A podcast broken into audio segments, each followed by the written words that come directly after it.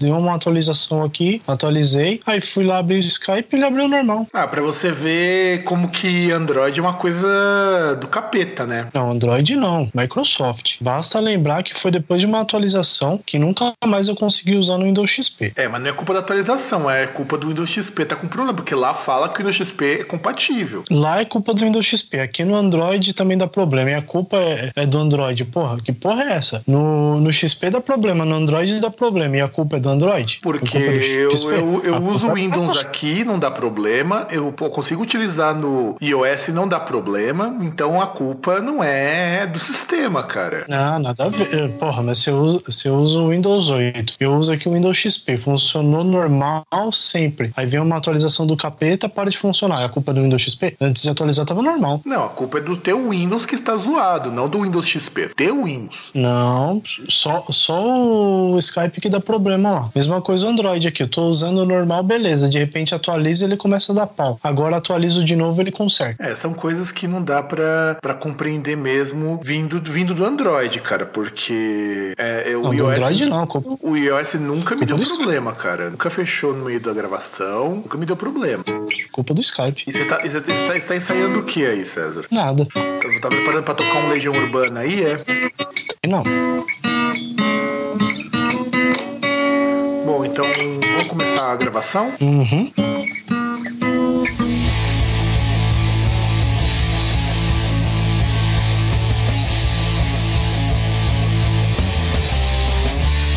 Agora você está ouvindo Groundcast. I come to this magnificent house of worship tonight because my conscience leaves me no other choice. I join you in this meeting because I'm in deepest agreement with the aims and work of the organization which has of the organization which has brought us together. Together.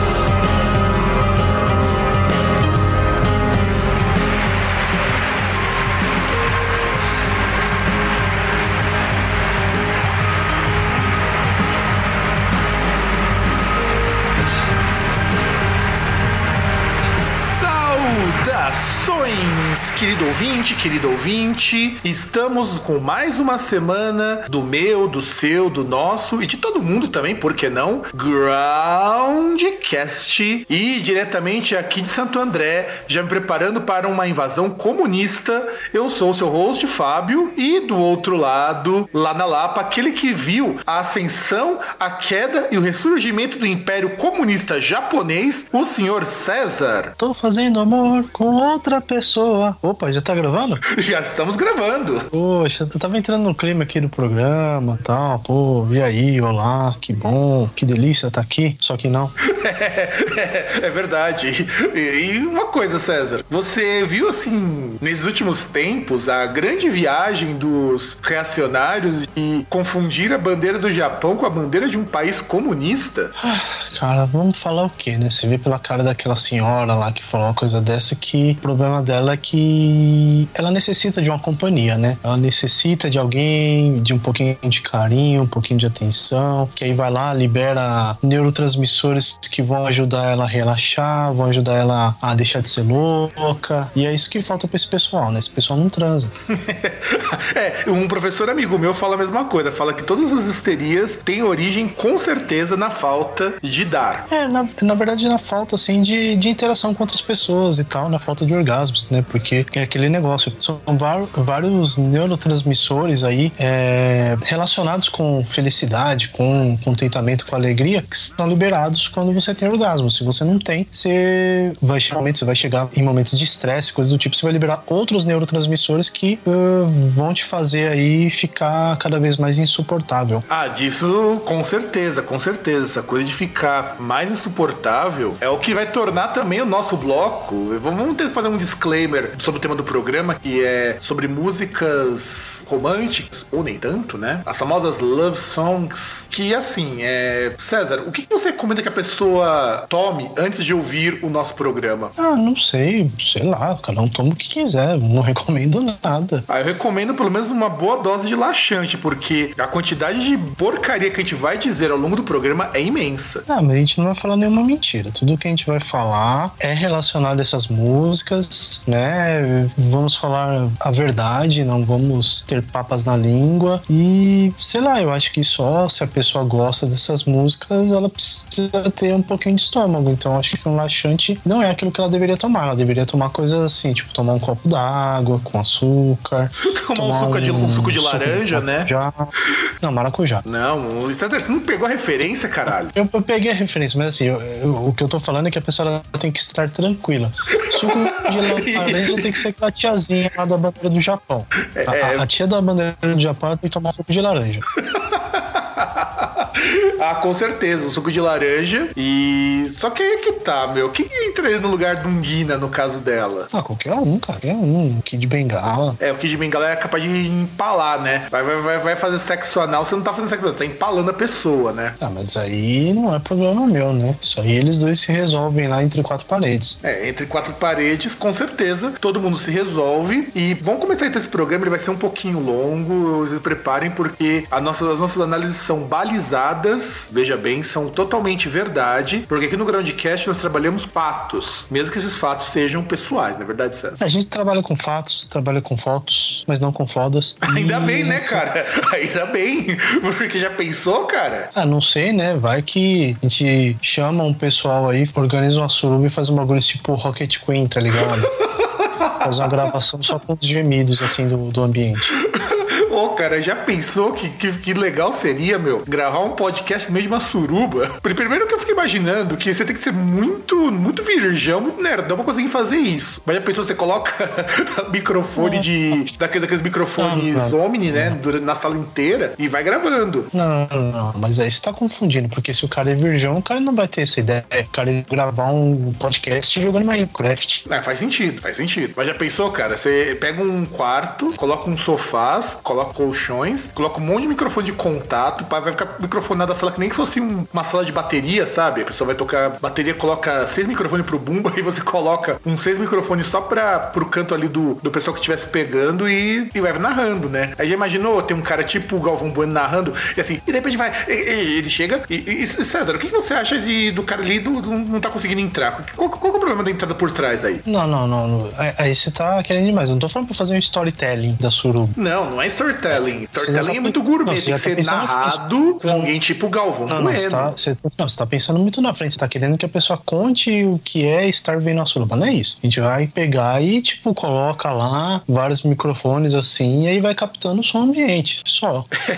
não tem falatório. E, e, que som ambiente, né, cara? É, então, o falatório que tiver é o falatório da interação entre as pessoas. Não vai ter um, um personagem externo, não tem um narrador. É, assim esperamos, né? Ué, você fa faz tudo equacionado e, como diz aquela grande frase da sabedoria popular, eu não sei quem é o autor, mas se organizar direitinho, todo mundo transa. Inclusive o editor, né? Não, o editor não, porque a edição é uma tarefa solitária. Não, ele, ele pode fazer edição.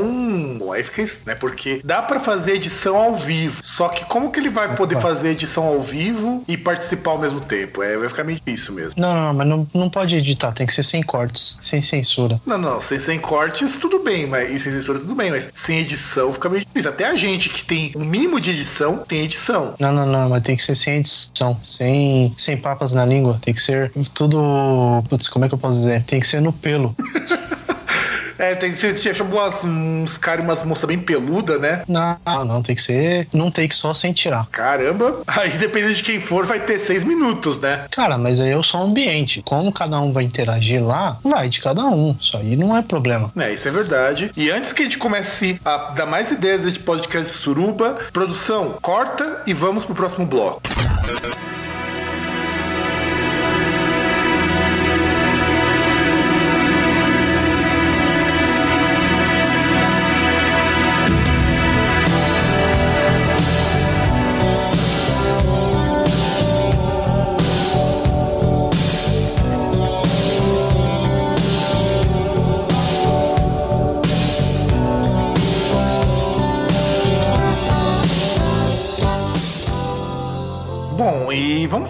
Então. Dessa vez vai ser o Groundcast Love Songs Volume 1, pra aparecer aquelas antigas compilações que vendia pela Som Livre, pelo. aqueles canais assim, tipo Manchete, que tinha trocentas músicas repetidas. E, cara, é, a gente tá falando de Love Songs, estamos falando de uma categoria muito particular de canções. Só que a gente precisa primeiro definir alguns elementos que nós vamos pegar essas canções e vamos comentar um pouco da história dessas músicas também, por que não? Bom, primeiro lugar, o que, que caracteriza uma canção dessas como uma love song? Nós temos alguns elementos Bom, aqui que a gente tem que colocar. O primeiro que o César levantou, eu acho que, inclusive, teve até uma, uma edição aqui, uma coisa colocada aqui, que foi a- foram as letras de bolero. César, explique esse conceito letra de bolero. Cara, na verdade não é- é, são letras cafonas, né? Porque assim, love songs, em primeiro lugar, a instrução tá no rótulo, né? São canções de amor, são canções para aquele momento a dois,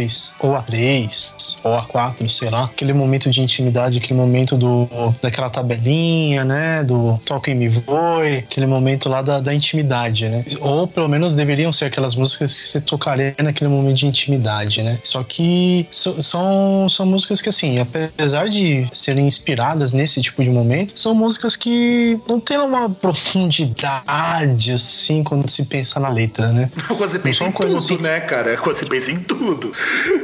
São músicas bem ruinzinhas Não, do- não, no é- geral. Não, então, justamente, é que elas não são lá muito inspiradas, né? Tipo, é aquele negócio, se você chega a falar de amor e tal, essas coisas, aí se você colocou amor lá no negócio, tá bom, né? Você não precisa. O cara parece que é só o Tico e o Teco comparecem na hora e eles não se conversam muito bem, pensando assim no cérebro do compositor de, de, de Love Song, né? Não, sim, sim, sim, Nilson, eu concordo contigo. E também, dentro dessa letra de bolero, a gente pode incluir também letras que falam de sofrência, que foi imortalizada pelo Pablo, que é assim, é sempre alguém que sofre porque tomou um pé na bunda, porque a menina ou o rapaz, porque tem música aqui é, com cantor feminino falando de rapaz, não quis saber da pessoa e sofre eternamente por isso. E, cara, eu não sei você, mas eu acho isso um porre, cara. Eu acho isso muito, muito ruim, cara. E a gente já comentou, inclusive, de bandas que são especialistas em tornar a arte da sofrência praticamente um, um manjar dos deuses a ser degustado, cara. O que, que você acha dessas temáticas dentro dessa parte de letra de letras de sofrência? Ah, cara, acontece, né? Quem nunca tomou um pé na bunda? Quem nunca ficou com dor de cotovelo? Então acontece. Aí, esses poetas aí que conseguem passar, conseguem musicar esses momentos de forma totalmente merda. É, é, é praticamente uma esbórnia isso. Que, aliás, nós não colocamos nesse programa, mas se vocês quiserem, a gente tá, pode fazer um volume 2, não colocamos nada de power metal dessa vez, cara. E, cara, power metal, é dentro dos estilos do metal, é o campeão de músicas com sofrência, né, cara? Então, vamos, vamos ver, assim. Eu, vamos ver se você segue minha linha de raciocínio. Quando a gente pensa de música de dor de corno, dor de cotovelo, sofrência, pelo menos assim, se a gente pega a música brasileira, a gente pensa em Goiás e música sertaneja, certo? Com certeza. Tá me acompanhando, né? Sim, sim, faz sentido. Tá me acompanhando. Então, então vamos lá. Agora, assim, se a gente for pensar, por exemplo, em Power Metal, um país que eu posso apontar que é referência, assim, quase. Fábio? Eu tô ouvindo, você tá, tem que continuar, César. Não, não, não, não. Eu vou fazer uma pergunta. Não, então. A Alemanha eu posso apontar como uma referência de Power Metal, certo? Sim, Alemanha e Finlândia são as duas, duas referências. Não, então, mas tudo bem. Mas Alemanha, até pela tradição, assim. Ah, sim, sim, sim, sim, e sim. eu posso apontar como a, o, o ponto assim de referência, aquele ponto que não pode ser superado, superado, certo? Exatamente. Então eu posso dizer, por a gente passando aí por todos esses passos e tal, somando A com B, que a Alemanha seria mais ou menos Goiás da, da música da sofrência. No caso, seria o, o comparativo com Goiás aí, no caso, se a gente for pensar no power metal, dor de corno, dor de cotovelo, certo? Exato, só que o maior nome disso não vem da Alemanha, e sim da Finlândia, que é o Sonata Ártica. Ah, mas Sonata Ártica é. Putz, eu acho que não dá nem pra considerar, cara. Não, eu- na verdade, a gente teria que dedicar um bloco só pra eles, porque é, você começar da primeira música até a última, você vai passar por pelo menos umas 100 músicas só de dor de corno. Eu não diria que 100, porque os caras devem ter, sei lá, umas 120, 150 músicas. E, e aquele negócio, Sonata Ártica, é, é muito injusto você falar que você tem t- 100 músicas de dor de corno, porque basicamente os caras falam de ciência, lobos, o que mais? podia falar de sofrências com lobos, né? Melhor não, hein, cara. Zoofilia tenso. É, é tem, e em muitos países, incluindo o nosso, é proibido, mas enfim. E tem também outra coisa aqui que a gente entra na parte da sofrência, são as frases feitas. Cara, isso daí eu não tinha lembrado, bem, bem colocado aqui na, na nossa pauta. Mano, como tem clichê. Ele fala, ah, meu Deus, como eu sofro, eu estou sozinho sem você. Sabe, essas frases assim vão aparecer como uma constante nessas músicas. É, é que tem muito chavão também, né? Tem muitas aquelas frases assim que, meu, é, é, é aquela frase que você ouve toda hora. É, é aquela frase de para-choque de caminhão. É aquela frase de, de cartão de dia dos namorados tosco. É, é aquela frase de locutor da Rádio Globo, sabe? Daqueles carros de som que você paga uma fortuna para ir dar a porta da casa da tua namorada, de para você dizer para todo mundo que você ama ela e fazer ela morrer de vergonha, né? Então isso daí é, é, são esses chavões que a gente precisa colocar porque são, são meio foda. Além dos chavões, eu coloquei aqui, você também colocou um complemento que eu achei legal, o teclado de churrascaria. E aí, César, o que, que a gente pode dizer que classifica o famoso teclado de churrascaria? Ah, cara, é aquele, aquele tecladinho michuruca, sabe? aquele Cássio que, que você compra pro seu filho aprender a tocar teclado, né? É, aquele teclado da Sandy Júnior, tá ligado?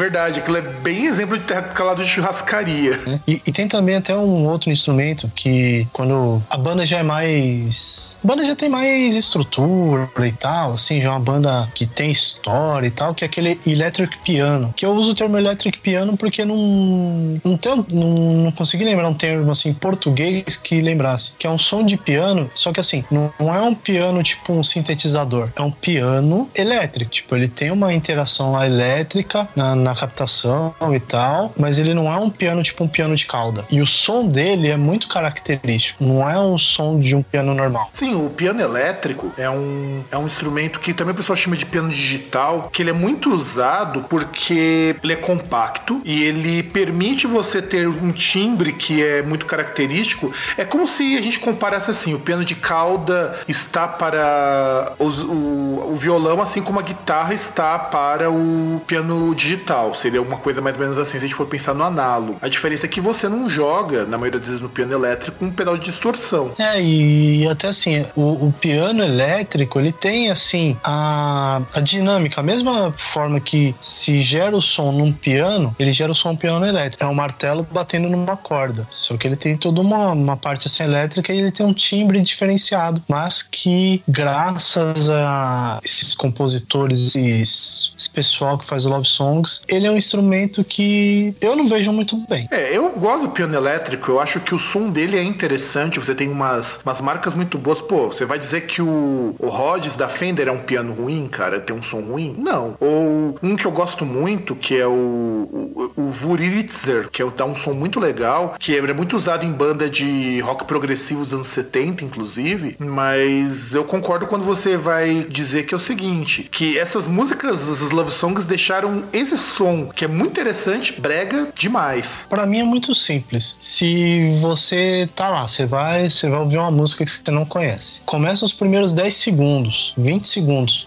Muitas vezes assim uma uma sequência assim lenta, só o piano elétrico, já vem aquela dor assim no intestino, você já fala, hum, lá vem merda. E geralmente vem. Além do, do piano elétrico ou do teclado de churrascaria, normalmente tem muito a ver realmente com a verba que a banda tem. A música normalmente ela é lerda, cara. Você não vai ter uma love song rápida. E, e, eu penso que é assim, o cara tá lá no bem bom, ele não quer apressar as coisas, né? Ele quer, ele quer que aquilo vai se desenvolvendo, que a pessoa vá, vá se soltando pra ir pro finalmente. Pelo menos eu acho que é esse o propósito da música. Tipo, você vai pegar uma Careless Whisper, que não tá nesse programa, mas vale a menção honrosa. Cara, aquela, aquela música ali, primeiro Careless Whisper é uma puta de uma música de uma dor de, de gordo de corno, com uma, um super lerda, mas o pessoal acha que é romântico pra caramba. Careless Whisper é o cara é, reclamando que o bofe dele deu um fora e, e que ele lembra como era sedoso, aquele toque aveludado, aquela coisa, aquela coisa toda que o George Michael fazia nos áureos tempos. E E, por que você acha que essas músicas mais românticas, mais love songs, ou que as pessoas acham que são love songs, tem que ser uma música lerda? Puta que pariu, você lembrou a porra da música que eu tava. que eu tinha lembrado e depois esquecido pra colocar na pauta, cara. Que é a, a, a pseudo love song. Porra, era Careless, Careless Whisper, cara. Ah, acontece. Acontece nas melhores famílias. A gente já tem muita música para comentar, então é para você ver, querido ouvinte, que nós não colocamos músicas de pagode, porque pagode mereceria uma categoria à parte só para comentar sobre isso. Mas... E sertanejo. E sertanejo, exatamente. Mas aí vejam, a música tem que ser lenta. E por que você acha que essas músicas têm que ser lentas, César? Cara, eu não sei se tem que ser lenta. Eu tava até procurando algumas músicas pra gente fazer, que aí no caso a gente tem uma playlist aí, né, da, que, que é essa que tá tocando aí pra vocês, que vai estar tá disponível depois o link, pra vocês se deleitarem com essas músicas, né, pra vocês apreciarem. É, tinha até algumas músicas que eu cheguei, eu não incluí, que ela até tenta, por exemplo, música que tem guitarra assim um pouquinho mais pesada e tal, que tenta, assim, ter uma velocidade, mas ela não pode ser muito rápida. Eu, eu acho que é aquele negócio, ela vai lá até uns, sei lá, até uns 100 BPM mais ou menos. É que senão vai dar ejaculação precoce, né, cara? Não, porque senão vem a indústria da multa, tá ligado? Passa no radar assim, mais de 100 BPM, aí já era. Aí tá fudido. Exatamente. Agora tem que, tem que ser 50. Se for aqui em São Paulo, tem que ser 50. É, então. E assim, eu não, não sei se a lentidão é uma característica, mas é aquele negócio. Como muitas dessas músicas, assim, claro que tem música de sofrência, música. É, é que aquele negócio, né? É, talvez a gente separando as músicas, por exemplo, hum, música de sofrência. O cara tá sofrendo, ele não quer aquilo rápido, né? Ele, ele tem que demonstrar o, o, quanto aquilo está sendo sofrido para ele. Então não pode ser uma experiência rápida. E, exato, porque afinal de contas ele tem que apreciar o sofrimento, né? Não, ele tem que transmitir é, fidedignamente como está sendo aquele sofrimento. Ele, ele, tem que transmitir que aquela punhalada que ele levou no coração, ele, ele tem que transmitir todas as fibras do coração que foram é, transpassadas pela lâmina do punhal, entendeu? Justo, é muito justo. Eu acho justíssimo. É? E se é uma música de, de amor, de conquista, de flerte, aí tem que ser uma música lenta também, porque não pode, não pode chegar tipo, ah, vamos lá, é, é, não sei o que. Tem que ser romântico. É todo só os preliminares, né? Você tem que conquistar aí. E conquistar não é papum, não é, não é filme pornô que chega lá, é, toca campainha, a gostosa vai lá, abre lá, abre a porta, aí tem um entregador de pizza ali, tipo, hum, aí, né? aí, chega, aí chega a mulher assim, olha, hum, nossa, do que que essa pizza ele é? De linguiça, né? E depois os dois estão lá, pá, pá, pá. Não é assim, né? É, então, e aí a mulher ainda vai dizer: hum, que delícia de calabresa. É. Nossa, estou com a linguiça me deixa com água na boca. E aí depois descobre que a linguiça é recheada com catupiry, né? Pois é, é uma surpresa, né? Mas, mas então, é, a música não pode ser assim, ela tem que ter todo aquele desenvolvimento. É, a, a, música meio que ela vai. Como eu posso dizer? É, ela vai descrevendo todo o momento do flerte, né? O cara, ele vai contar uma história, né? Ele tem que chegar e falar: olha, porque o, o que ele sentiu quando ele viu aquela pessoa, é, ele tem que contar também, poxa, que ele viu, ele ficou encantado, que ele ficou desconcertado acertado. Aí depois ele tem que contar o que aconteceu até ele criar coragem para chegar naquela pessoa. Então não pode ser rápido, não pode ser uma música do Ramones, entendeu? E nenhuma do Mr. Catra, né? Ah, não sei, né? Aí do Mr. Catra já tem outra coisa, né? Já seria a trilha sonora do podcast disso, né? Então tem que ser um negócio assim. E se você pega, a gente já falou da, da música de sofrência, né? A gente já falou da música de, de amor mesmo. E acho falta alguma aí, seria dor não. de corno, talvez? É, dor de corno, mas dor de corno é, é uma variação da sofrência. É você sofrer, por, porque você, na verdade, tomou um pé na bunda ou você encontrou sua mulher com outro. E isso não foi incluído no programa porque a Orto concur nisso, não foi posto Bon Jovi, mas ele entra nisso daí. Mas eu queria comentar uma outra coisa. A gente vai dividir depois hum. os subtipos do, do bregômetro, que é o que torna essas músicas muito ruins. Voz do vocalista, parece que o cara tá num sofrimento tão grande que dá vontade de bater no cara e falar, deixa de ser frouxo. Cara, aí já tem outra coisa. Aí já. Eu acho que entram as técnicas vocais do sertanejo. Cara, ele vai. Comente nessas técnicas, cara. Fiquei, fiquei curioso. Sim, porque você vê que quando o cara ele vai cantar essas músicas, ele quer imprimir na voz que ele tá sofrendo. Então, são aquelas aquela voz esganiçada muitas vezes. O cara dando, mandando aqueles agudos assim que ele não deveria mandar. Ah, o, né? o, que explica, na verdade, por que eles usam aquelas calças é, apertando o saco, né? Porque é pra poder transmitir esse sofrimento na, na voz, essa, essa, essa impostura da dor física. Não, mas você sabe que isso aí é uma tradição que já vem do sertanejo, que é a, calça esmaga bago. E muitos desses artistas que a gente vai citar, eles, nos áureos tempos, também tinham aquela calça jeans que, que, que eu, não sabe, eu não sei como que alguém que tenha testículos conseguia vestir aquilo. É, a famosa calça quebra-nozes. Exatamente calça quebra-doses ou também calça selada a vácuo, né? É, então. Então você tem que ver que aí é uma coisa que vem do sertanejo, que é o, o sertanejo aí exportando para todo mundo essas coisas, né? E, e aí você tem a questão dos agudos que ele puxa lá, que parece que tá tomando um chute no saco, né? com uma calça daquelas, cara. eu acho que o chute no saco seria com uma dor mínima, porque fica tão colado na pele, é capaz de você se chutar a pele e não tocar nem nos testículos. É, com a calça daquela pra você acertar o saco do cara, você tem que dar um chute no pescoço dele, né? Tava junto com o Gogó. exatamente, cara, exatamente.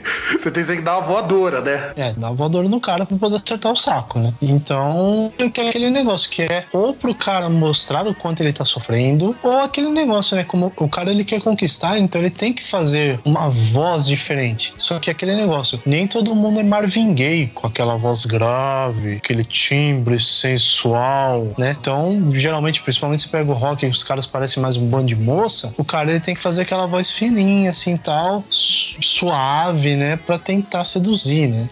É, eu fico imaginando, você, moça, que escute nosso programa, diga, vocês acham essas vozes estilo castrate sensual? Sejam sinceras com a gente. É sensual escutar aquela voz, assim, fora dois tons acima do que deveria, totalmente esganiçado, só pra porque mostrar o sofrimento de estar tá com o saco apertado numa calça selada a vácuo? E já que falamos também de ouvinte, César, tem um último elemento que essas músicas podem ter e nós vamos analisar as músicas em cima desses elementos, que é a música ter nome de mulher ou no título ou na letra. Então isso é o que torna essas love songs algo assim bastante peculiar, para não falar outra coisa. Então, é, canção de mulher entra, ah, o nome de mulher entra também naquele negócio, né? Você quer conquistar a pessoa. Então, que coisa mais romântica pode ser do que você chegar e falar, olha, compus uma música para você, com nome inclusive, já tá lá, fulana. Pois é, é, cara, eu fico imaginando isso porque, caralhos, é, deve ser muito, muito fracasso mesmo ter que colocar o nome da moça, ela olhar, ver que o nome dela tá uma música ruim, e isso a gente tem que lembrar, e ela tá sendo homenageada para todo mundo saber que aquele corno, aquele desgraçado, aquele virgão ama ela pra caramba. Ah, cara, mas depende também, porque tem gente que gosta, então quem, quem somos nós para julgar, né? E olha que a gente ainda, assim, uh, a gente tá falando dessas músicas, a gente não tá contando música instrumental, né? Porque tem música assim que é feita, assim, música, uh, entre aspas, de amor, assim, homenageando uh, pessoas, músicas instrumentais, né? Até o, o Sueco Voador ele fez uma. Qual que é a música? Daí eu não conheço. A Amber Dawn, que é ele mesmo? fez pra ex-mulher. É mesmo, cara? Eu é, não sabia. Que eu, se eu não me engano, a história era que a, o nome da música era Dawn, que é o nome da música do, da, da, da ex-mulher, né? Só que aí ela deu um pé na bunda dele e ele mudou o nome da música pra Amber Dawn. Negócio assim. Ai, ai, enfim. É, vamos então virar o bloco e começar com a degustação dessas músicas que estão, ó, um primor de qualidade e excelência que só a gente do Groundcast pode garantir. Então. É, agora que a gente decifrou o código da música ruim, né? Da o música de amor ruim, tá? Música de amor ruim. Isso, código da 20 da Love Song ruim.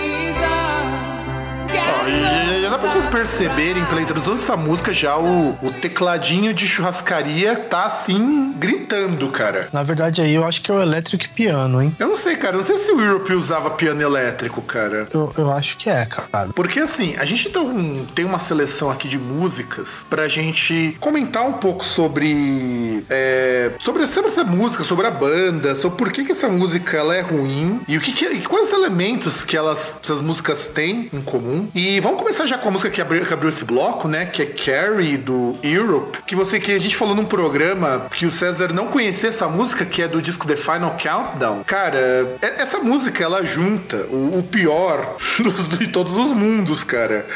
Porque ela tem o. Olha só, vamos colocar aqui dos elementos. Tem a letra de bolero, que é, que é um cara que sofre por conta da Carrie, que é essa moça que vai ser citada na música. Tem o tecladinho de churrascaria. É uma música lenta. A voz do cara parece que alguém tá cagando um, um disco voador. E tem nome de mulher no título e na letra. Sim, ela faz o combo, né? E a, a música ela é tão boa assim que, no mínimo, a, a homenageada deve ser a Carrie a Estranha, né? é só o que faltava, cara. Porque, de verdade, cara, é, é muito. É, assim, e essa música, ela ainda tem uma versão no DVD Live from the Dark acústica. E já imaginou ouvir essa música sem o tecladinho chascaria, sem a guitarra afetada? Cara, eu acho que não seria a mesma coisa. O nível de ruindade dela não conseguiria ser superado com uma versão acústica supera. E pelo que tá falando aqui, César, é teclado mesmo que usa nessa música, não é piano elétrico, não. Ah, pô, e aí você falou um negócio, né? Você falou da acústica. Às vezes o violãozinho também entra, né? A gente esqueceu desse detalhe. Verdade, verdade. Mas assim, é porque o violão ele vai entrar como um elemento de piora de uma coisa que já é ruim. Porque, por exemplo, essa música não tem a parte acústica. Mas se tivesse, ela não conseguiria ficar pior com ela, porque é, existe, parece que assim, uma, uma mística em torno das canções de amor, que toda vez que entra é, violão, elas conseguem ficar piores do que elas já são. É que o, o violão muitas vezes ele substitui o teclado no, na introdução, né? Exatamente. O, o que aí vai faz aquela partezinha assim, um dedilhado bem simplesinho, né, César? Ah, não diria simplesinho. Às vezes o cara até tenta sofisticar, mas não tem necessidade. Não, não. E, é. e, e presta bem atenção assim, como que essa música, ela é uma coisa assim muito inspirada. Olha só, a gente, a gente tem que fazer esses comentários de algumas letras para vocês sentirem assim o teor da sofrência. Como que essa alma ela é torturada? Diz assim: "Eu leio sua mente, sem nenhuma intenção de ser indelicado. Eu queria poder explicar, isso leva tempo, um monte de paciência. E se é um crime, como posso deixar de sentir esta dor?" Vai dizer que não é lindo isso, César? Porra, o maluco é paranormal, ele é o quê? O, o professor Xavier, caralho. Às vezes ele é o Chico Xavier também, vai saber. Não, professor Xavier, caralho. Ele é a mente da pessoa. É, é, é de verdade assim. É, e ainda por cima dele, professor Xavier, ele é evidente, porque ele vai dizer assim, ó. Carrie, Carrie, as coisas, elas vão. Aliás, os caras são suecos, mas tem o inglês tão porco, cara, que até pra traduzir isso aqui tá, tá, do, tá do trabalho. Diz Carrie, Carrie, essas coisas elas mudam, minha amiga. Carrie, Carrie, talvez nos encontraremos novamente em algum lugar. É, aquele desejo lá de ter um futuro em comum, né? É, isso é verdade, também entendi isso. E aí vamos partir pro, pro um outro grupo que é especializado nesse tipo de coisa, que é o White Snake. É, eu não sei se eu falo, por favor, vamos logo ou acaba logo esse negócio. É, porque assim, o White Snake é uma banda que eu gosto e dá uma vergonha dizer que eu gosto de White Snake de verdade. Você curte White Snake, César? Ah, a gente gosta, né, cara? A gente gosta de cada porcaria, né? Exato. Você sente orgulho de gostar de White Snake, cara? Não, cara, era como seria como sentir orgulho de comer esfirrado do Habibs, né? com talher, né? Não, independente de ser com talher ou sem talher, cara. Seria como sentir orgulho de comer esfirra do Habibs. É, é verdade. Ou de, sei lá, comer um bolovo gourmet. Ou, ou de sentir orgulho assim, falar, nossa, comi um churrasquinho grego. Exatamente. E assim, White Snake tem uma cacetada de música assim. Essa do White Snake, ela não tem um teclado de churrascaria. Ah, não, tem, tem, tem. A introduçãozinha dela tem. Um tecladinho vagabundo que você mal escuta. Ela tem uma letra de sofrência com um monte de clichêzão. O David Coverdale nessa música tá fazendo uma, uma voz que parece que o cara tá gemendo de sofrimento. É uma música lenta pra caramba, só não tem nome de mulher, cara. Ah, mas aí não precisa ter o nome de mulher, né? Ele chega e fala: Isso é amor? Porra, quer, quer título melhor de love song fail do que essa?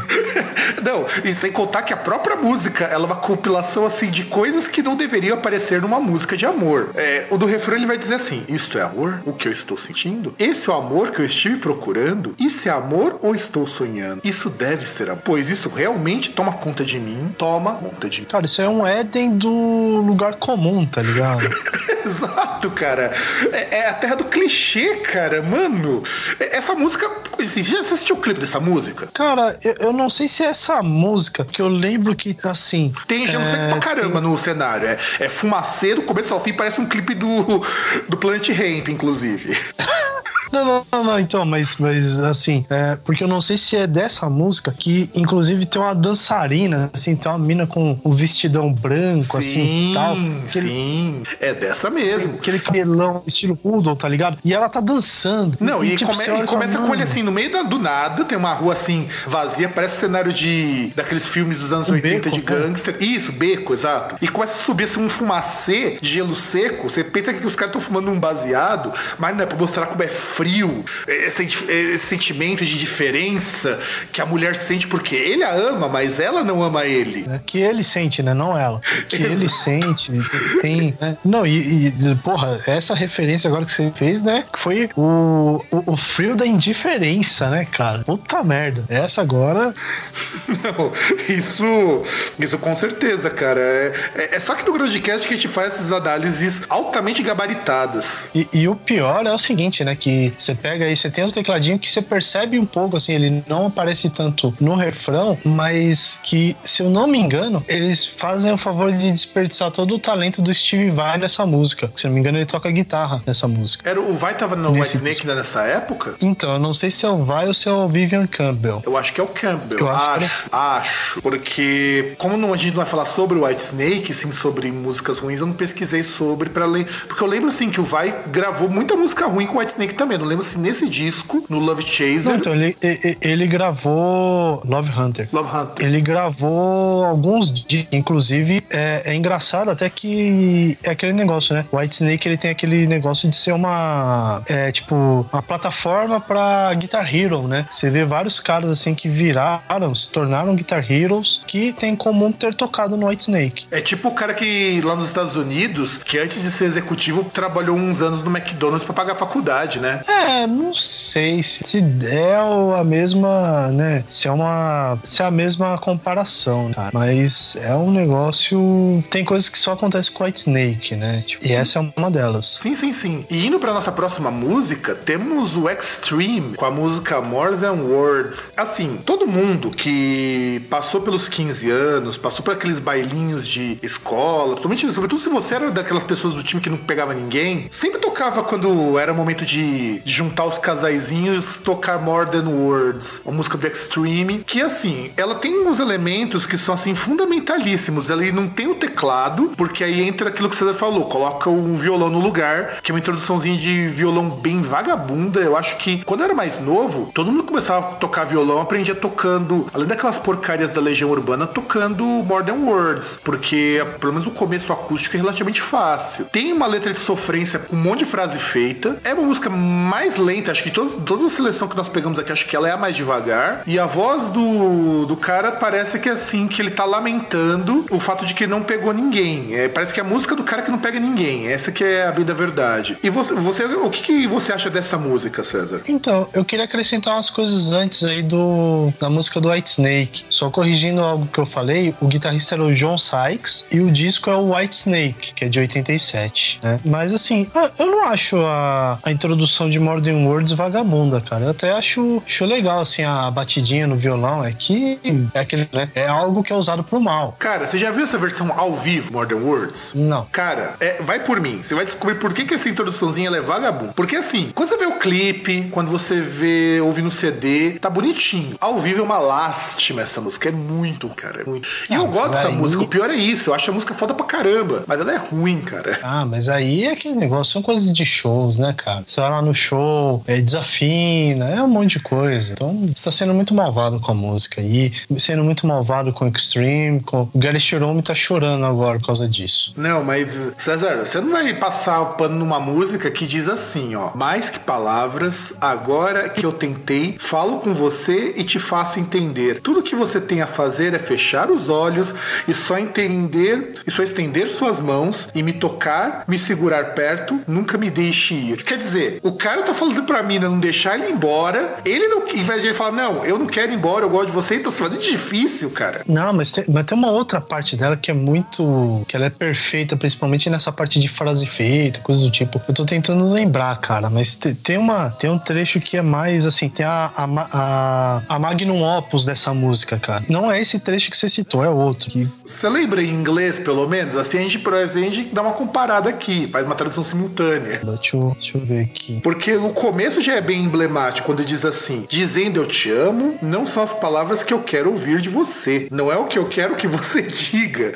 Mas se você soubesse, como seria fácil de mostrar como você se sente. Quer dizer, o cara tá louco pra dar uma bimbada, mas tá se fazendo de difícil. E a moça tá afim dele, ele também tá afim e ele não quer dizer sim, vá, ou dá ou desce. Não dá pra levar então, um. Tem um. Bom, na, na, na, terceira, na terceira parte da música, né? Que ele fala que, que mais que palavras é tudo que eu sempre quis que você mostrasse, né? Que. Assim, ela vai mais perto do final da música. Mais que palavras Isso. é tudo que eu sempre é, precisei que você mostrasse. Quer dizer, a mulher não mostra que gosta do cara e ele tá se sentindo carente. A verdade é essa. Né? E, e aí ele fala depois: então você não teria que dizer que me ama, porque eu já saberia. Eu saberia disso. Ah, não, né? não, não, cara, não, não. Isso daí é. Clichêzão, cara. É clichêzão demais. É, é, putz, caramba. Eu não tenho nem o que falar, cara. É, é, cai bem naquele negócio do, do, frases feitas, sabe? De frases de para-choque de caminhão. É criatividade, assim. Claro, é uma música de amor, então, né? Não dá pra querer que o cara, né? Baixe um. Que o cara. Você não quer que saia uma marília de Dirceu, tá ligado? É, exatamente. E continuando então nisso, tem. Já falou de Marília, já falou de Dirceu, temos o grupo Berlim com Take My Breath Away. Que essa música fez parte da trilha sonora do filme Top Gun. Mano, essa música eu odiava quando eu era mais novo. Eu achava essa música um porre, um porre. E, e, e, ela, assim, ela junta alguns elementos. Ela não tem o tecladinho de churrascaria, mas tem a letra de bolero, a letra ruim. Tem a voz de quem tá sofrendo, uma voz feminina ainda por cima, uma coisa meio Tina Turner. E é uma música lenta. Então, e assim, é uma música que vai falar o seguinte: é, amor, tire meu fôlego. Quer dizer, tá querendo que o cara chegue, dê uma trepada e a mulher fica assim esbaforida. Acho que é isso que ela quer, né? Pô, mas tem teclado, lógico que tem. É que o teclado aí ele não é o, é o elemento principal, né? Ele faz a, a o fundo. Ah, sim, Você é pode verdade. Ver, faz, faz a ambiência, o, o, né? O que aparece, que aparece mais é o baixo. Aquele tum-dum.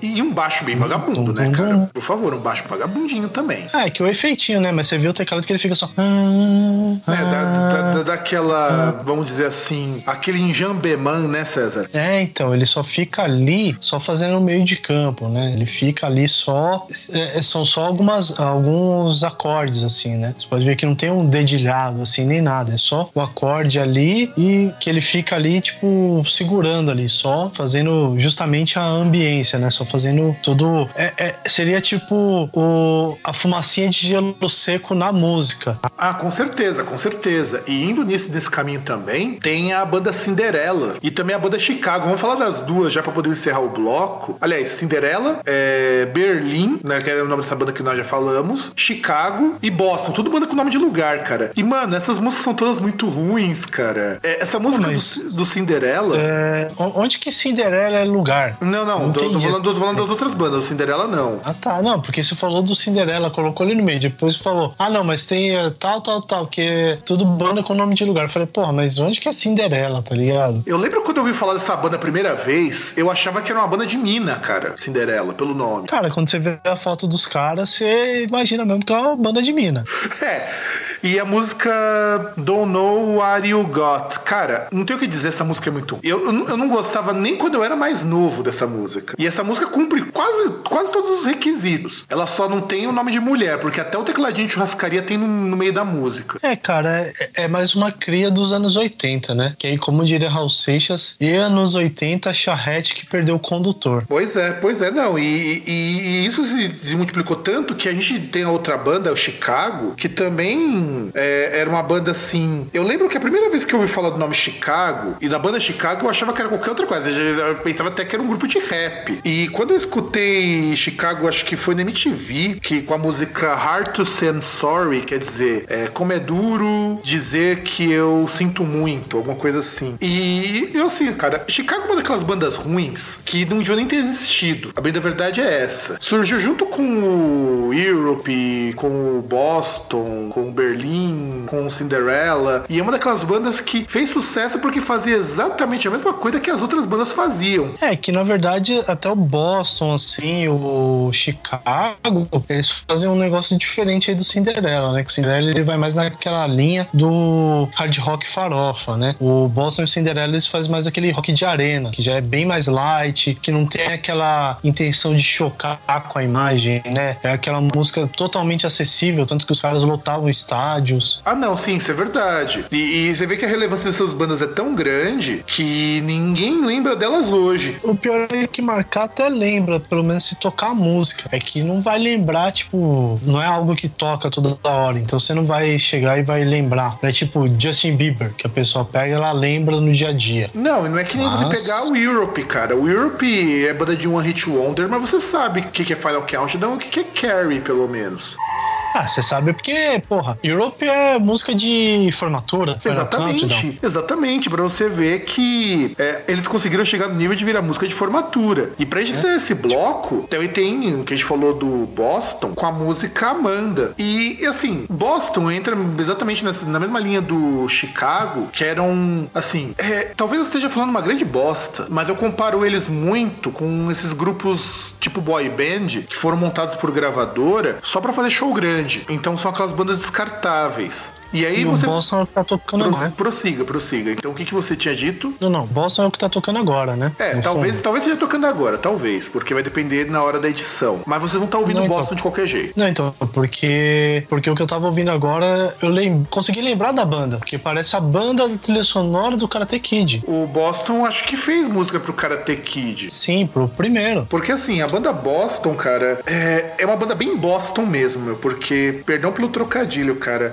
Mas assim, Karate Kid mesmo, cara. A maioria das músicas Karate Kid são músicas ruins, de, de bandas ruins que estavam fazendo muito sucesso. Ah, mas aí é, é que a música, as músicas eles colocam pra ir de acordo com aquela temática, né? E sem contar que você tem que lembrar que o filme, ele. Você vai fazer um filme, você coloca a música lá que tá na moda, né? É, não, sim, isso com certeza. Mas no caso desse, desse como Karate Kid, como o rock mesmo, eram bandas que faziam muito sucesso, mas eram bandas todas muito parecidas. O, o lance de você participar de trilha de filme era muito mais o fato de que você tinha uma gravadora que te colocava lá do que necessariamente você ter alguma coisa a ver com o, o que tá passando. É, Então, mas principalmente assim, que você pega ah, até o Karate Kid, como era um filme assim que é muito mais voltado ao público juvenil, né? Até pela questão de se identificar com o personagem principal, é que realmente você vai pegar a música que tá no, na parada de sucesso, né? Porque parada de sucesso, quer queira, quer não, ela tem muito mais a ver com o, o público, público jovem, né? Ah, isso com certeza. Inclusive é por isso que você tem uma parada de música jovem que não tá tão jovem assim. E é uma banda que o, o Boston, uma banda que é antiga, cara, existe desde 76. Que né, adivinha de onde que vem? Da cidade de Boston. E o Boston, ele. ele é muito uma banda de single, né? Na verdade, eles, o Chicago, o Europe, são todas bandas de singles. Então, de repente, a gente é, começa a pensar um pouquinho sobre como que essas bandas de hard foram importantes. E aí a gente percebe que, por exemplo, é, uma banda como Boston, uma banda como Chicago hoje não teria condições de sobreviver. Ou o contrário, né? Porque o, o que a gente percebe hoje em dia é justamente isso: que os caras vivem de single, não é de álbum. Muito. É, na década de 80 era muito assim. É só você pegar que quem ia contra isso era justamente o pessoal do heavy metal durante muito tempo. E o que fez surgir o thrash,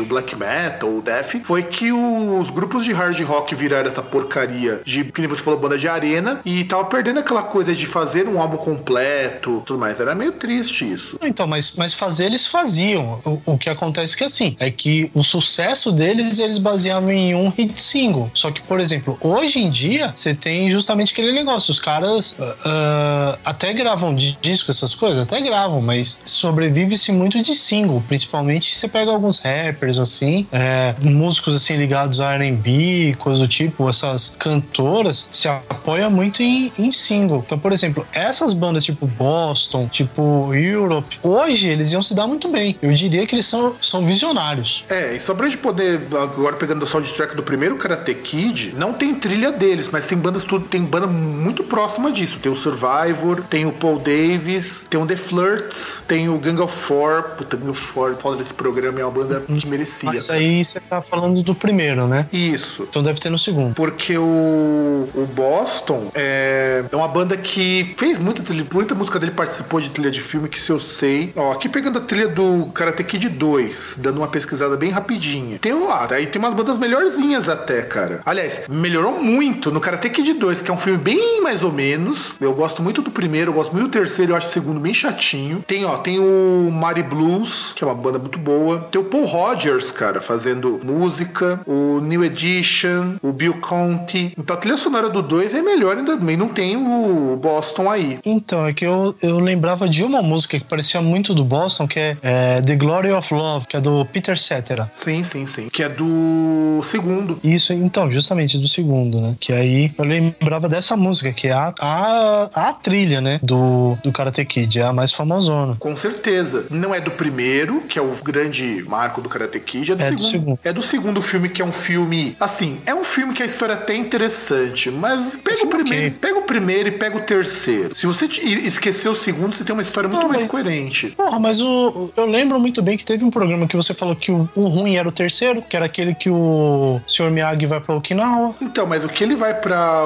pro Japão é o segundo. Não, é o terceiro, não é? Não, o terceiro é, é o último filme do Karate Kid com o Daniel San, que é aquele que ele vai disputar o campeonato, que tem até o. que tem um juiz lá que o cara da outra academia tava querendo roubar, tava batendo nele e tudo mais. Será? Olha, você tá. Sim. O segundo é quando ele vai lá pro Okinawa, quando ele vai lá pro, pro templo do- dos budistas e tudo mais. E, e o Daniel San, inclusive, ele, no segundo, ele ganha um campeonato lá. No terceiro é que eles trazem os monges de lá pro, pro, pros Estados Unidos. É verdade, verdade, verdade. O segundo é quando ele vai pra Okinawa. Sim. E aí Tá- o terceiro é quando ele, quando ele volta. Tá, tá, tá vendo como, como eu não me contradigo? Eu, tô- eu já falei que o segundo era ruim. Você pegou os mesmos detalhes do segundo e reforçou, só que trocou os, os números. Não, é que eu, eu imaginava que primeiro você ia lá, que é aquele primeiro que ele conhece o, o Sr. Miyagi, né? Que o segundo é aquele. Que o segundo era aquele do, do famoso lá do. Porra, do Cobra Kai, né? Carinha lá que parece o. Que parece o Steven Seagal, né? E que o terceiro era o de Okinawa. Então, é pra você ver como que é feito errado isso. Se fosse nessa sequência, faria muito mais sentido. Porque você pega o terceiro, o Daniel San é um bosta no terceiro. Mas o cara venceu um, um-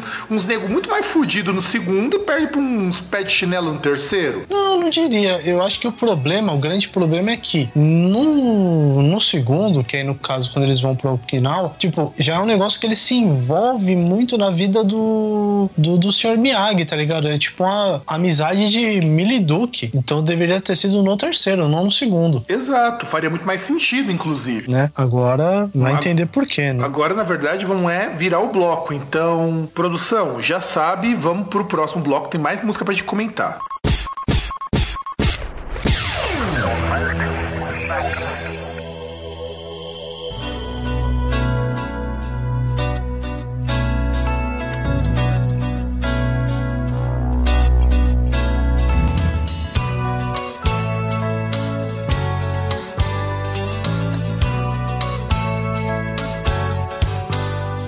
Cara, me entristece ouvir tecladinho de churrascaria numa música do Marillion, cara. Puta, que é uma banda que eu curto pra caramba. Não me entristece, porque é uma música que, aliás, é uma banda que não, não, não me desperta nenhum sentimento bom, nenhuma, nenhum carinho, nada. Inclusive, quando quando você me passou essa lista, eu fui ouvir as músicas assim pra gente, pra saber onde eu tava pisando, né? O terreno que eu tava pisando. Aí eu vi e eu falei, porra, eu lembro dessa, dessa música. E assim, essa música ela consegue juntar tudo, cara. Menos o nome, que é o nome dela é. Eu até devia falar Kyleg. E eu não sei se essa Kyleg é o nome de lugar, é o nome de uma moça. Se for é um nome muito esquisito. E por que, que ela não te desperta bons sentimentos, César? Ah, porque a música é uma bosta. Se eu não me engano, o nome da música é Kaylee, algo assim. Que aí deve ser nome de, de, de mulher mesmo. Mas é um nome muito esquisito, né, cara? Ah, mas lá eles têm nome estranho também pra caramba aqui. Não é comum pra gente, não é usual, mas. Porque eles conseguem juntar. Nome- Então, se for nome de mulher mesmo, tem tudo que uma canção de sofrência pede, cara, de verdade. É, é que deve ser um daqueles nomes que foram muito famosos na década de 80, entendeu?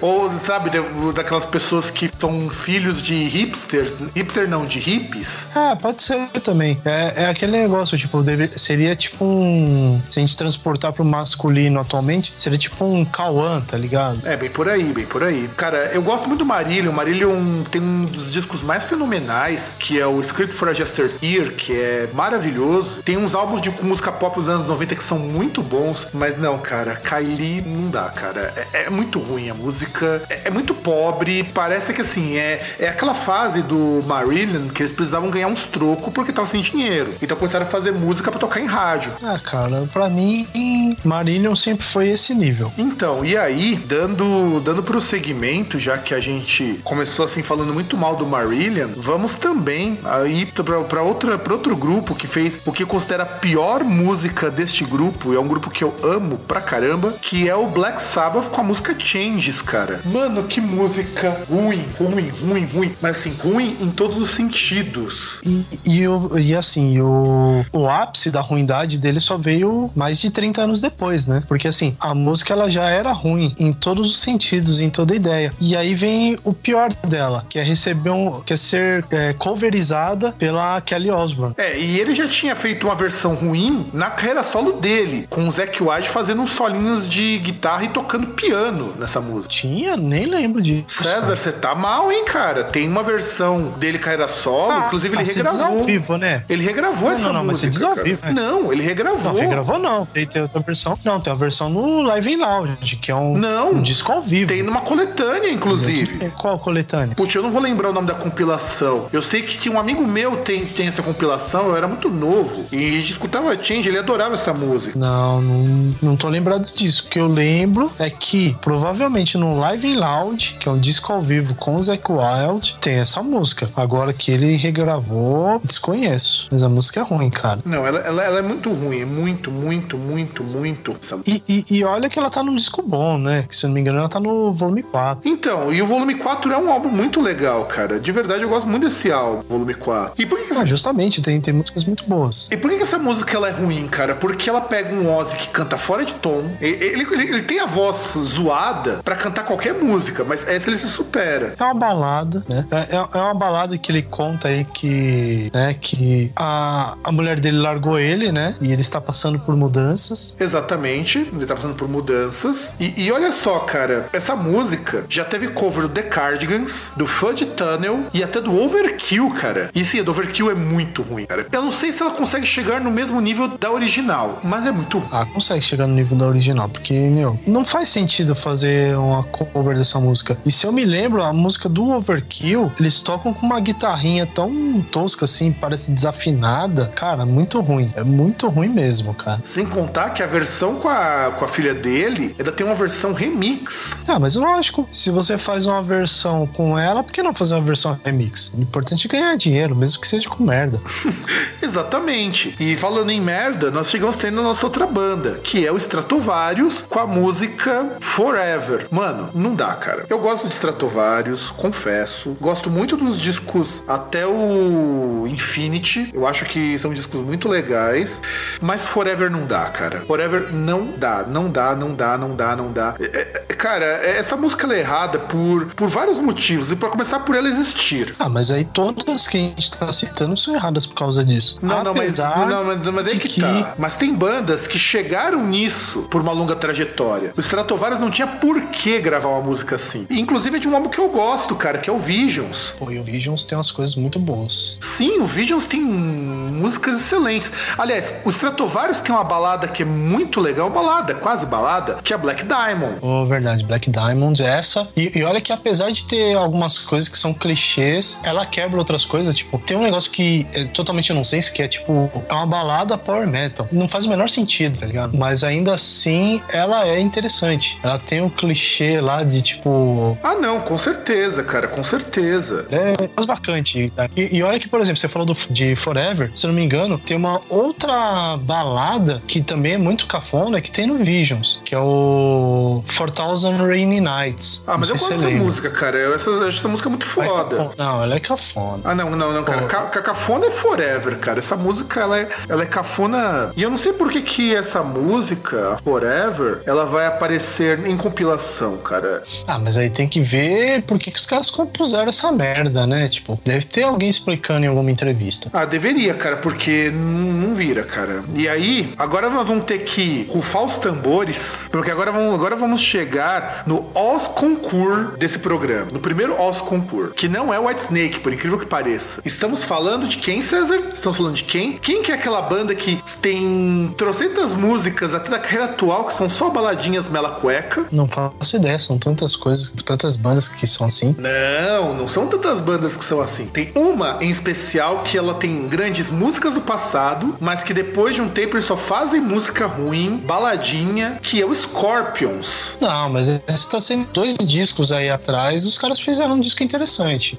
É que eu não lembro o nome do disco. Então, mas é o que eu tô falando. O Scorpions, ele tem álbuns muito bons. Você pega a primeira versão de Rock, Rock You Like a Hurricane, primeira, porque depois as versões que fizeram posteriormente, inclusive orquestradas, não são tão boas assim. É, cara, são músicas muito legais. Aí de repente eles vão me lançar um disco que tem uma música chamada Still Loving You. Hum, Cara, é, não dá, assim. Eu até me sinto envergonhado de curtir essa música, cara, de verdade. Porque ela é uma música ruim em todos os aspectos possíveis e imagináveis. Mas que é o pior, cara, porque deveria entrar naquele, naquele programa que, ele- que a gente fez do É ruim, mas eu gosto. É, mas uma- esse aqui é o meio que uma é difícil extensão. achar alguém que não gosta dessa música. Porque é difícil você achar alguém que não goste dessa música, apesar dela ser ruim. É, e assim, o- e a história, na verdade, de como que o Scorpions começou a fazer baladinha é a seguinte: o Klaus Meine, acho que é assim que se fala dele, ele teve um problema de garganta lá no final dos anos 80. E os médicos falaram que havia uma possibilidade muito grande dele nunca mais conseguir cantar de novo. E esse problema de garganta, gente, é falando bem sério pra vocês, não é porque ele tem uma doença, nada disso. É que cantor de rock até os anos 80 não estudava canto. Os caras conheciam música, eram afinadinhos e tudo mais, mas não estudava. Então o caboclo se punha a cantar e não aguentava. Aí você vai perceber, o Ozzy tem a voz zoada, o Klaus Meine tem a voz zoada, o David Coverdale tem a voz zoada, ainda mais porque o filho da puta fuma. O Glenn Hughes, durante muito tempo, teve a voz dele bastante prejudicada por conta disso. Os- Quem, quem foi esperto na- nesse, nesse meio termo? Bruce Dixon, que estudou canto, o Halford, que estudou canto, o pessoal que estudou conseguiu manter a voz. Os que não estudaram, estudaram tarde, voz com uma bosta. E foi o caso dele. Ele teve- Manter, eu- manter eu não digo, eu digo que é, não tiveram problemas de saúde por causa disso, né? Porque na verdade é aquele negócio, é questão de técnica, de impostação de voz, que o cara ele não consegue, ele acaba forçando e assim, porque, bom, explicando um pouco assim, anatomicamente falando, aí até para os ouvintes é, identificarem. O que a gente chama de cordas vocais são duas pregas, são dois filetes assim de pele por onde passa o ar quando a gente fala, quando a gente respira e tal. O, o que acontece é o seguinte: se você força muito, você forma calos ali. E, e esses calos, quando você forma ali, eh, são vários problemas que ocorrem. Desde você sentir dor até, de você falar, de você respirar. E muitas vezes você precisa fazer cirurgia. E dificilmente, quando você tem problema lá você consegue voltar a ter uma voz como você tinha antes. Que até você pega alguns caras aí por escrever mudanças na, na voz e tal. É claro que ninguém conseguiu é, chegar no ápice, assim, no, no absurdo que foi, por exemplo, o Geoff Tate. Que esse é o cara, o, o principal que você fala assim, cara que fodeu a voz por não saber cantar direito. Fudeu geral, ele nem respirar direito ele consegue. É triste. Geoff Tate é um cara que, assim, a gente até comentou em outros programas, devia ter aqui música do, do Queen's Reich aqui, principalmente a Silent Lucidity, que entra nessa categoria de músicas românticas. Sempre quando na romântica aparece Silent Lucidity, que não era nem com ele ainda por cima, mas que encarna muito bem esse espírito. E continuando nesse espírito, pra gente não esquecer, temos também o Simple Minds, com a música Don't You Forget About. Eu lembro que uma amiga minha tinha falado do Simple Minds, que é, ela tava querendo conhecer umas, umas bandas dos anos 80, aquela coisa toda, e ela achava, e eu curti essa porcaria chamada de Simple Minds. E o que você acha de, do Simple Minds, César? Principalmente dessa música. Você curte, vai, confessa aí que você curte, mas ninguém tá te julgando, pode falar. Não, não. Cara, tem, quando a coisa é ruim e eu curto, eu assumo. Simple Minds, essa música em especial não dá pra engolir, não, cara. Não, pode falar. Só tem amigos aqui, eu os ouvintes aí, os ouvintes vão confirmar também. Pode falar aí, vai. Ninguém vai julgar o Fábio por ele gostar de Simple Minds. Não, cara, Simple Minds, cara, Simple Minds precisa, precisa ter muito estômago, cara. E eu acho essa música, é que essa música Simple Minds é, cara, Don't You, vai, vai. É, ela tem a cara dos anos 80 pra mim. Eu, eu não lembro que filme que ela foi trilha sonora, mas ela tem muito cara, assim, anos 80, qualquer festinha, qualquer coisa que, que tenha esse tema vai chegar naquele momento mais que, que o DJ quer dar uma suavizada, ele vai tocar essa música. Na verdade, apareceu em mais de um filme. Apareceu no American Pie, a primeira vez inesquecível, The Business, Uma Carreira para o Paraíso, Not Another Teen Movie, que é uma paródia com o American Pie, que eu não lembro qual é o título que foi em português. Alone Came Não é mais o besterol americano. É, não é mais besterol americano, obrigado. O Alone Came Polly, o Aprovados, Don't You Forget About Me, Easy, e The Breakfast Club, que aqui no Brasil ficou conhecido como Clube dos Cinco. O, olha bem a referência nos 80 aí, cara. Não, então justamente essa, essa, esse é o filme, porque eu não, não tô nem lembrando desses filmes novos. Eu tô falando de filme da década de 80 mesmo, que pegou no hype. Então, e o Clube dos Cinco tem essa música e ainda apareceu no South Park, no Futurama, no Ghost Whisperer, no Family Guy, no American Dad, no Scrubs, no Everybody Hates Chris, toca essa música, no Glee e tem outras séries aqui que eu não vou colocar porque não é uma menos conhecida. Mas, cara, não, não vai, cara. Essa música, Don't You Forget About Me, é, é uma música que foi recusada pelo Billy Idol e que depois o Billy Idol fez um cover dessa música. Sério? Sério? O Billy Idol ele gravou um cover é, lançado em 2001, inclusive, o cover que o Billy Idol fez dessa música. E era uma música que foi, que, assim, foi feita, tanto ele quanto o Brian Ferry, eles se recusaram a gravar essa música e aí sobrou pro Simple Minds. Isso que horrível, hein? Que morte horrível. Que morte horrível, com certeza. Com certeza é uma morte horrível. Mas podia ser pior. Sempre podia ser pior, né, César? Porque em vez de ser gravado pelo Simple Minds, podia ter sido gravado pelo Simple Red.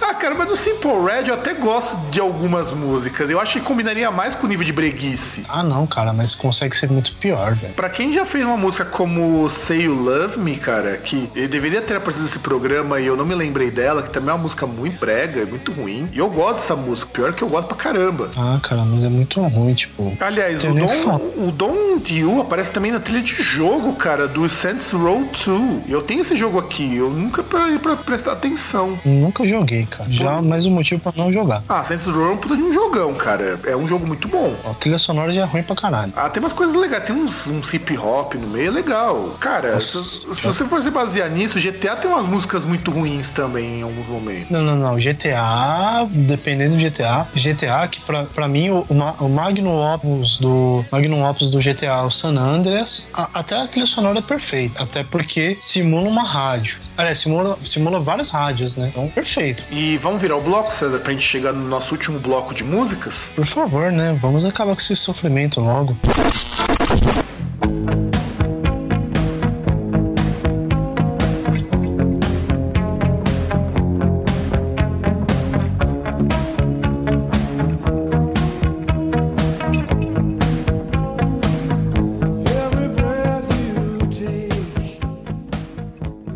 Cara, eu vou ser bem sincero com você, meu. Eu acho The Police uma grande merda. Eu não gosto, cara. Eu acho uma banda legal. Tem bons músicos. Você tem o Sting lá como baixista. O, putz, eu vou esquecer o nome agora do, do guitarrista que também ele é bom. A banda não é ruim. É que O Andy Summers, fazem- né?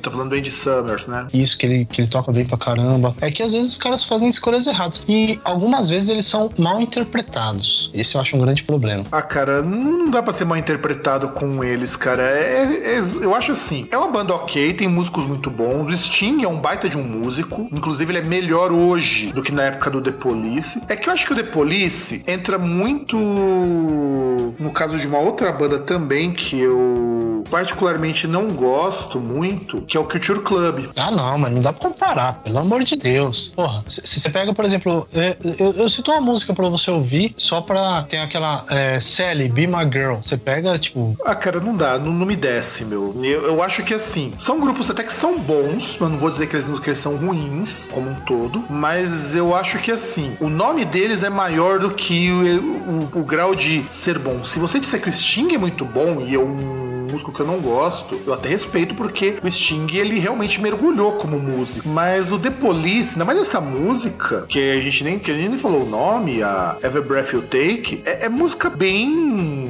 bem estilão. É que nem a música que nós citamos no, no bloco anterior, do Simple Minds, bem música nos 80, 80 mesmo, cara. Não vai, Não, cara. então, mas, por exemplo, o, o The Police tem aquele problema que a- aquilo que eles têm de música que é melhor não são as músicas famosas. E Every Breath You Take eh, tem que ter um aviso, na verdade. Ela não é uma música de amor. Então, assim, você, amiguinho, você que chega e tal, você que olha lá pro seu, seu crush o dia, você quer dedicar, assim, mandar Every Breath You Take, não faça isso porque não é uma música de amor. Porque se você analisar a letra, o cara é um stalker. Exatamente. É, é, inclusive, você pega Every Breath You Take, e tem aqui ele fala, eu be watching you. Quer dizer, eu estarei te observando. Todo dia, Não, e o pior cada é assim, palavra que você diz, cada jogo que você joga e cada noite que você fica. Não, então, é, é aquele negócio, é tipo, toda vez que você respira, todo movimento que você faz. Cada promessa Cara. que você quebra, cada sorriso que você finge, cada clam- reclamação que você faz, eu estarei te observando. Sim, não, não, e o, e o pior é o seguinte, porque é, aí talvez eu, eu acredito que esteja o ponto aí que você tem problema com o Sting. Depois de compor essa música, ele tinha que ser preso, porque depois ele chega na música e ele fala: Ó, você não consegue ver? Você me pertence. Então, tipo, olha o nível de psicopatia do cara. Pois é, cara, pois é. E ainda vai colocar o seguinte: é, como meu pobre coração dói com cada passo que você dá. É, cara, e o Sting merecia ser preso, cara, por essa música. Não, na verdade, quem merecia Olha ser que é que preso. eu gosto. Quem merecia ser preso é quem escreveu essa peça chamada Love Hurts do Nazareth. Nossa. Não, Love Hurts aí tem um outro negócio que eu acho que a gente esqueceu. Um outro detalhe lá no código do, da Love Song ruim. Que é. Meu, Love Hurts é, é trilha sonora de motel, cara. Muito trilha sonora de.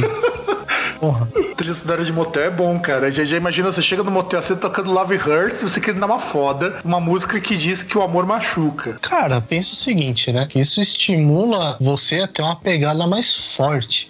Que é você Ou estimula você fazer bondade, né? Não, não, não, não precisa fazer bondade. Essas palhaçadas aí, meu. Gosta de. Você, é aquele negócio, você gosta de apanhar? Veste a camisa do Palmeiras e vai no meio da torcida do Corinthians. Já que você gosta de apanhar, pronto. Aí resolve o seu problema. Agora, é, é- é que Love Hurts, é- é- ela dá aquele estímulo, assim, de você chegar, por exemplo, de pegar, puxar o cabelo, dar uns tapinhas, assim, que é, que é pra, uh, pros gemidos tamparem, assim, pra você não ouvir a música, entendeu? Por Não, isso- você quer ver o que é pior? Quando lançava aquelas compilações dos grandes sucessos, Love Hurts sempre aparecia na chamada, cara. E, e assim, eu gosto do Nazaré, eu acho uma banda ok, não é uma banda sensacional, muito pelo contrário. Tanto que hoje é uma banda bem segundo escalão, que tem músicas muito legais, o Nazareth. Eu acho que o Nazareth, inclusive, se tornou uma banda subestimada hoje, hoje, porque na época que eles eram. estavam no topo. Eles- porque eles têm músicas muito legais. Uma das músicas deles que eu gosto muito é justamente a Hair of the Dog, que é uma música muito boa. Só que eles são considerados como uma banda One Hit Wonder, porque eles não conseguiram fazer tanto sucesso quanto com essa música Love Hurts. Não, então, mas eu acho que eles não são One Hit Wonder, porque Hair of the, Hair of the Dog, por exemplo, é uma música que é famosa e também eles não são uma banda subestimada porque na verdade eles vivem de passado, eles não fazem nada novo. Então não tem como você ser uma banda subestimada quando você não faz nada. É, é igual você falar que o Traje Rigor é uma banda subestimada. Os caras não fazem porra nenhuma. É, é, isso é verdade, isso eu concordo contigo. Entra muito no caso do Traje Rigor, justamente por ser uma banda que vive de passado. Na verdade, todas essas bandas que nós citamos, a maioria delas é banda que vive do passado. Não, É só- não, não, não, não, não, não, não, mas calma aí. Por exemplo, ó, eu, eu citei lá do Scorpions que eu falei que ele eles tinham lançado o- um dos últimos dois discos, tinha sido um disco bom, certo? Ó, peraí, César, peraí. Agora nós estamos. Eu tô pegando aqui lista de One Hit Wonders dos Estados Unidos. Entra Nazaré com essa música, cara. Porra, então vai desprezar Hair of the Dog, por exemplo. Não, eu não vou desprezar Já Hair não- of the Dog, cara, mas assim, a gente precisa também dar o- os devidos créditos, cara. O Nazaré é uma banda que, pegando os cartes deles aqui, dos álbuns de estúdio, o justo álbum Hair of the Dog foi o álbum que saiu melhorzinho, cara. Nenhum outro álbum deles conseguiu é, uma repercussão tão grande. Tanto que todos os outros discos só tem ouro no Canadá.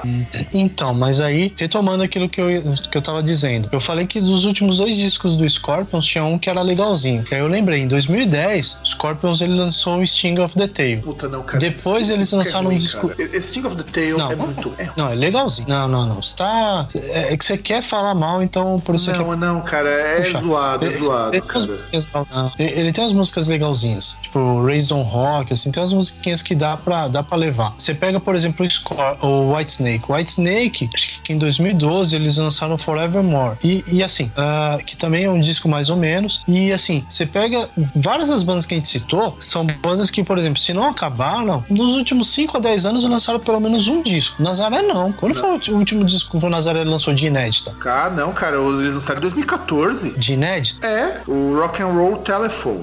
Lançou em 2014, Não. lançou em 2011, lançou em 2008. É que eles ficaram com um hiato entre 98 e 2008. Foi um hiato de 10 anos sem lançar nada. É, então, que aí em comparação você pega, por exemplo, Scorpions, White Snake, você pega as outras bandas aí que a gente citou, elas vêm produzindo e tirando quando há mudança de formação, assim, parada da banda, os caras vêm produzindo. E o Scorpions, o Scorpions, o Nazaré deve ter lançado algo tão relevante que, por exemplo, eu não ouvi falar nenhum desses discos aí que eles lançaram. Não, e César, e tanto é uma banda One Hit Wonder, olhando aqui as paradas de singles, agora se prepare pra surpresa. Hair of the Dog, o single, só conseguiu posição de número 44 na Alemanha. Só. Até a música My What Be Psycho conseguiu uma posição melhor. Mas não foi com Love Hurts. Love Hurts, 15 na Inglaterra, oitavo nos Estados Unidos, primeiro no Canadá, primeiro na Nova Zelândia, oitavo na Áustria e trigésimo na Alemanha. Tá bom pra você? Não, não tá, porque a música é ruim. Pois é, mas é, é, mas um, é- é um hit wonder, cara. Você vai ter que, infelizmente, aceitar isso. E eu gosto pra caramba do Hair of the Dog. Eu gosto muito das, do disco Hair of the Dog, é um disco muito legal. Mas é uma banda um hit wonder, cara. E você não tem como, como contestar isso. Tanto que o último single de sucesso deles,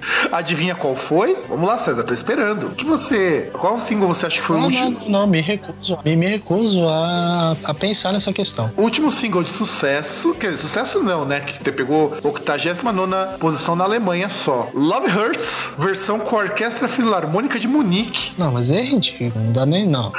Pois Não é, mas é isso que eu tô falando, cara. Até a música Love Leads to Madness, de 82, foi melhor que Hair of the Dog, cara. Contra fatos, não há argumentos. Simples. Não, não, mas eu não tô defendendo Hair, Hair of the Dog nem nada. Eu só tô dizendo que você já citou duas bandas aí que entraram, ou duas músicas que entraram em parada de sucesso. Então, esse negócio de ser One Hit Wonder Não, já César, quebra porque é tem... One Hit Wonder, porque só tem dois hits. uma música em parada de sucesso que não seja local, que conseguiu entrar, sobretudo na parada americana, cara. Você só, só vai considerar Ah, assim, cara, banda One Hit Wonder, ela é assim, ela funciona assim. Existe uma música que estoura no mundo todo. O resto, cara, vai aparecer esporadicamente em posições muito baixas, tanto que eles não conseguiram nenhuma música com posicionamento melhor do que Love Hurts, e tanto não conseguiram que nenhuma música deles conseguiu aparecer, por exemplo, nos Estados Unidos até o A Holiday em 1980, no lugar 87, e depois Love Leads to Madness em lugar de 105, cara. Não é banda de sucesso, cara. Tanto que. Não, não tô falando que é banda de sucesso. E é One Hit falando que- Wonder, pra Só- caralho. É One Hit Wonder. Não, não, mas- Cara, qualquer lista de One Hit Wonder, digita na porra do Google e você vai achar Nazaré, cara. Não, não discuta contra fatos. E eu Ah, gosto dessa banda, eu tô falando.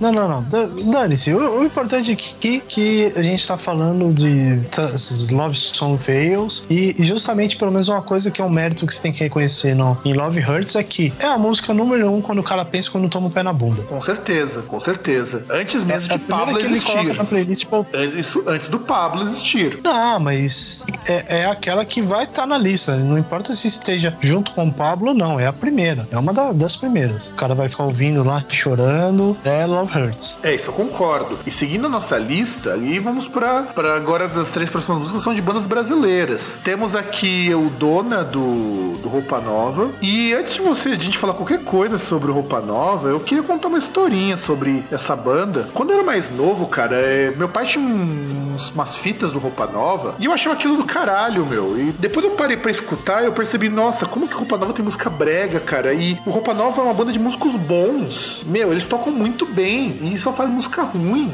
É, é que eles fazem música cafona, né, cara? É aquela música que ah, tá todo mundo reunido no domingo, depois do almoço aí de família, tio, primo, avô, avó. Aí todo mundo senta no sofá, coloca no Faustão pra ouvir roupa nova. E Roupa Nova é brega. É isso que eu acho triste. É uma banda que, meu, os caras não conseguiram ganhar dinheiro sendo brega, meu. Eu não entendo isso. O Roupa Nova, várias vezes a banda parou e voltou porque os caras não tinham grana pra manter a banda. É isso que eu acho estranho, porque justamente como é uma música brega, eles fizeram vários hits assim de várias trilhas de novela. Sim, exatamente. E aí você pega uma banda que existe desde a década de 80, que é uma banda que passou por tudo quanto é tipo de gênero. Aliás, é uma banda de músicas muito ruins, só que é uma banda que teve músicos, músicos muito bons, participou de gravadoras grandes. Eles foram da Polygram, foram da Warner, foram da Universal e agora estão na própria gravadora porque acho que ninguém mais quer eles, meu. E, e eu acho que o Roupa Nova também é aquele negócio. Ele denuncia se alguma pessoa tem alma de velho. Gosta de roupa nova, desculpa, você tem alma de velho. É, e assim, hoje eu não consigo, assim, gostar de roupa nova. Eu não sou que nem os caras do Angra que fala que uma das inspirações é roupa nova. E é sério, somente o Bittencourt fala que eles se inspiram muito no roupa nova. Eu até acredito, porque os caras são bons. Eles tiveram uma fase, eu não vou lembrar qual que é o disco, que eu escutei uma vez, que esse disco sim é bom, que eles flertam um bocado com aquele rock psicodélico, com o rock progressivo dos anos 60, que é muito bom. Agora tudo faz sentido. Você falar que o Angra se inspirou em roupa nova. Tudo faz sentido. Pois é, cara. é, O Ki- o Kiko Loureiro e o Bittencourt fala- falavam várias vezes que eles escutavam muito roupa nova. É, mas pelo menos o Roupa Nova não tem vocal castrado, né? Ah, Aí seria demais, né? É, Só é. Só é brega, mas. E brega e toca o que eles chamam de soft rock, né? E, porra, os caras têm um CD só de trilha de novela, em 95 chamado Novela Hits. É, coletânea, né? É sim, das músicas que eles tocaram, fizeram pra novela. E já tiveram presentes em uma porrada de novela. A Viagem, o. A Dona mesmo é uma música de novela, que é essa música que a gente escolheu. E, e o pior é que, assim, por má influência das nossas mães, até mesmo ouvinte, ouvinte, você pode ficar bravo, você pode falar o que quiser, mas se pegar e começar assim, a puxar pela memória, mesmo você que se acha ouvinte assim, tipo, True From Hell, Black Metaler, 666, você vai saber pelo menos cantar alguma coisa do Roupa Nova. Nem que seja um trecho, né? Nem que seja um trecho. Não, com certeza, nem que seja um trecho. Você vai saber, porque ou a sua mãe ficava ouvindo aquele disco na Rádio Globo, ou na. Qual que era aquela emissora do Eli Correia? Você lembra? Puta, eu não vou lembrar agora, cara. Era uma emissora M. Não era da Globo? Não era Globo Não, não Era, outra. Era outra. Que eu lembro que tinha a Globo e tinha outra rádio lá que era o Eli Correia. É que eu não vou lembrar o nome. Mas, tipo, você ouvia lá no programa do Eli Correia também, direto. E, e não importa, você vai saber. Ou, ou porque você via lá quando. Bom, pelo menos isso aí pra você que tenha por volta aí de 30 anos de idade, né? Você que tenha, pelo menos. Você que ainda já tinha saído do saco do seu pai na década de 90. Então, ele, tinha essa- o Eli Correia, ele trabalhou na Rádio São Paulo, na Rádio Tupi, na Rádio Record, na Rádio Globo, na Rádio América e hoje trabalha na Rádio Capital. Rádio América, Rádio América. Porque eu lembro dele da época da Rádio Globo, quando minha mãe ouvia rádio. Não, então, eu lembro, se não me engano, era da Rádio América. É, Rádio América, verdade. Le lembro até do jingle da, da, da, rádio. Mas, enfim, se, se você ouvinte, se você saiu do saco do seu pai na década de 90, você vai lembrar, nem que seja das novelas que sua mãe assistia, quando, na época lá que na sua casa só tinha uma televisão, que o, o, o ouvinte mais novo, aí o mancebo aí que vive, principalmente aí, uh, essa tecnologia de hoje, porra, você tem tele, televisão no seu celular. Hoje em dia, você nem, pra que você quer ter televisão, né? Tipo, pra, é tudo internet, mas havia uma época, Fábio você lembra muito bem, eu me lembro que a gente sofria muito, que as casas só tinham uma televisão. Hum? E aquele negócio, você não tinha voz quando chegava a novela das nove. Você não tinha voz ativa. Se você estava, se você podia ficar acordado, e olha que já é uma concessão bastante grande, que é você poder estar acordado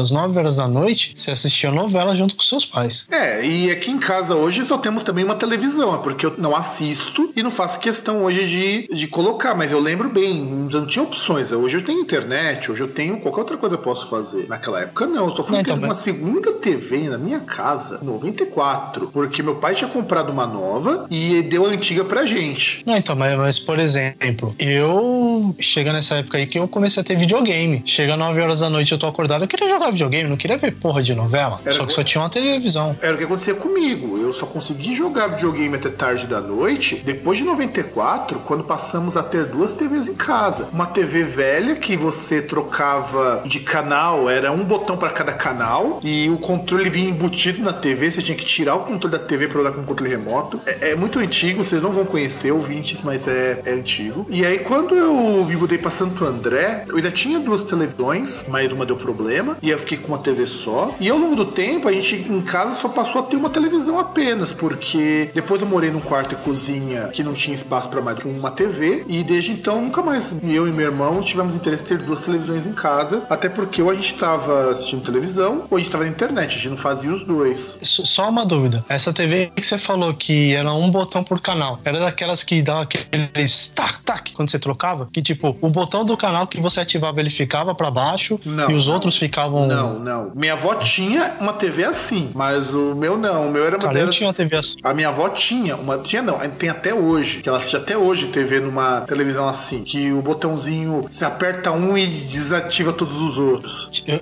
a gente tinha uma assim, cara, da Telefunken.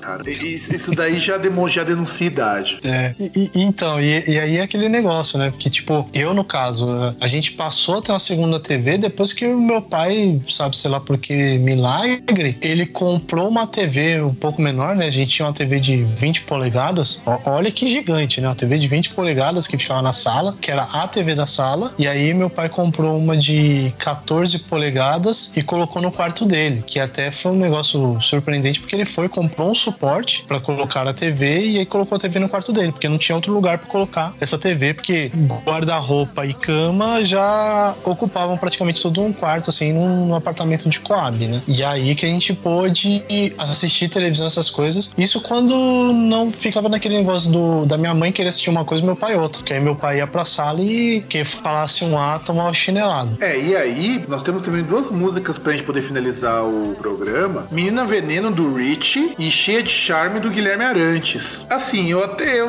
eu vou até preparar um estomazil, mas eu gostaria de que o César justificasse por que essas duas músicas estão nesse programa, além dos motivos óbvios. Então, agora eu me lembrei de mais um detalhe que a gente deveria ter incluído lá no, no nosso código da, das Love Songs, que é o seguinte, que é ser trilha sonora de novela. É, mas, isso aqui, mas isso daqui é só no Brasil, só vale para Brasil. Não, não, tudo bem, mas você pode ver que mesmo as músicas que a gente citou as outras, elas, se não entraram, elas se encaixariam muito bem como trilha de novela. Tipo, justamente aquela parte, aquele CD interna, tipo, a viagem internacional, que, que chegou uma que tinha isso, né? Você lançava um CD com, com a trilha nacional e um CD com a trilha internacional, mas eles se encaixam. Se encaixa também na, nas frases feitas, nos, nos, clichês, na... Tem até uma coisinha que a gente devia ter falado que no Brasil, pelo menos, essas músicas de amor, assim, toscas, tem saxofone, que muitas vezes substitui o tecladinho. Não, e tem o solo de sax imortalizado primeiro pelo Kennedy. Não, então, mas o Kennedy, ele entraria em outro ponto, que aí é se a gente fosse incluir as love songs instrumentais. Não, mas eu, falo, mas eu, falo, assim, mas eu falo assim, de você ter um sax no meio da música é influência do Kennedy nas músicas brasileiras. Ah, sim, com certeza. Que inclusive é outra trilha sonora de motel, né?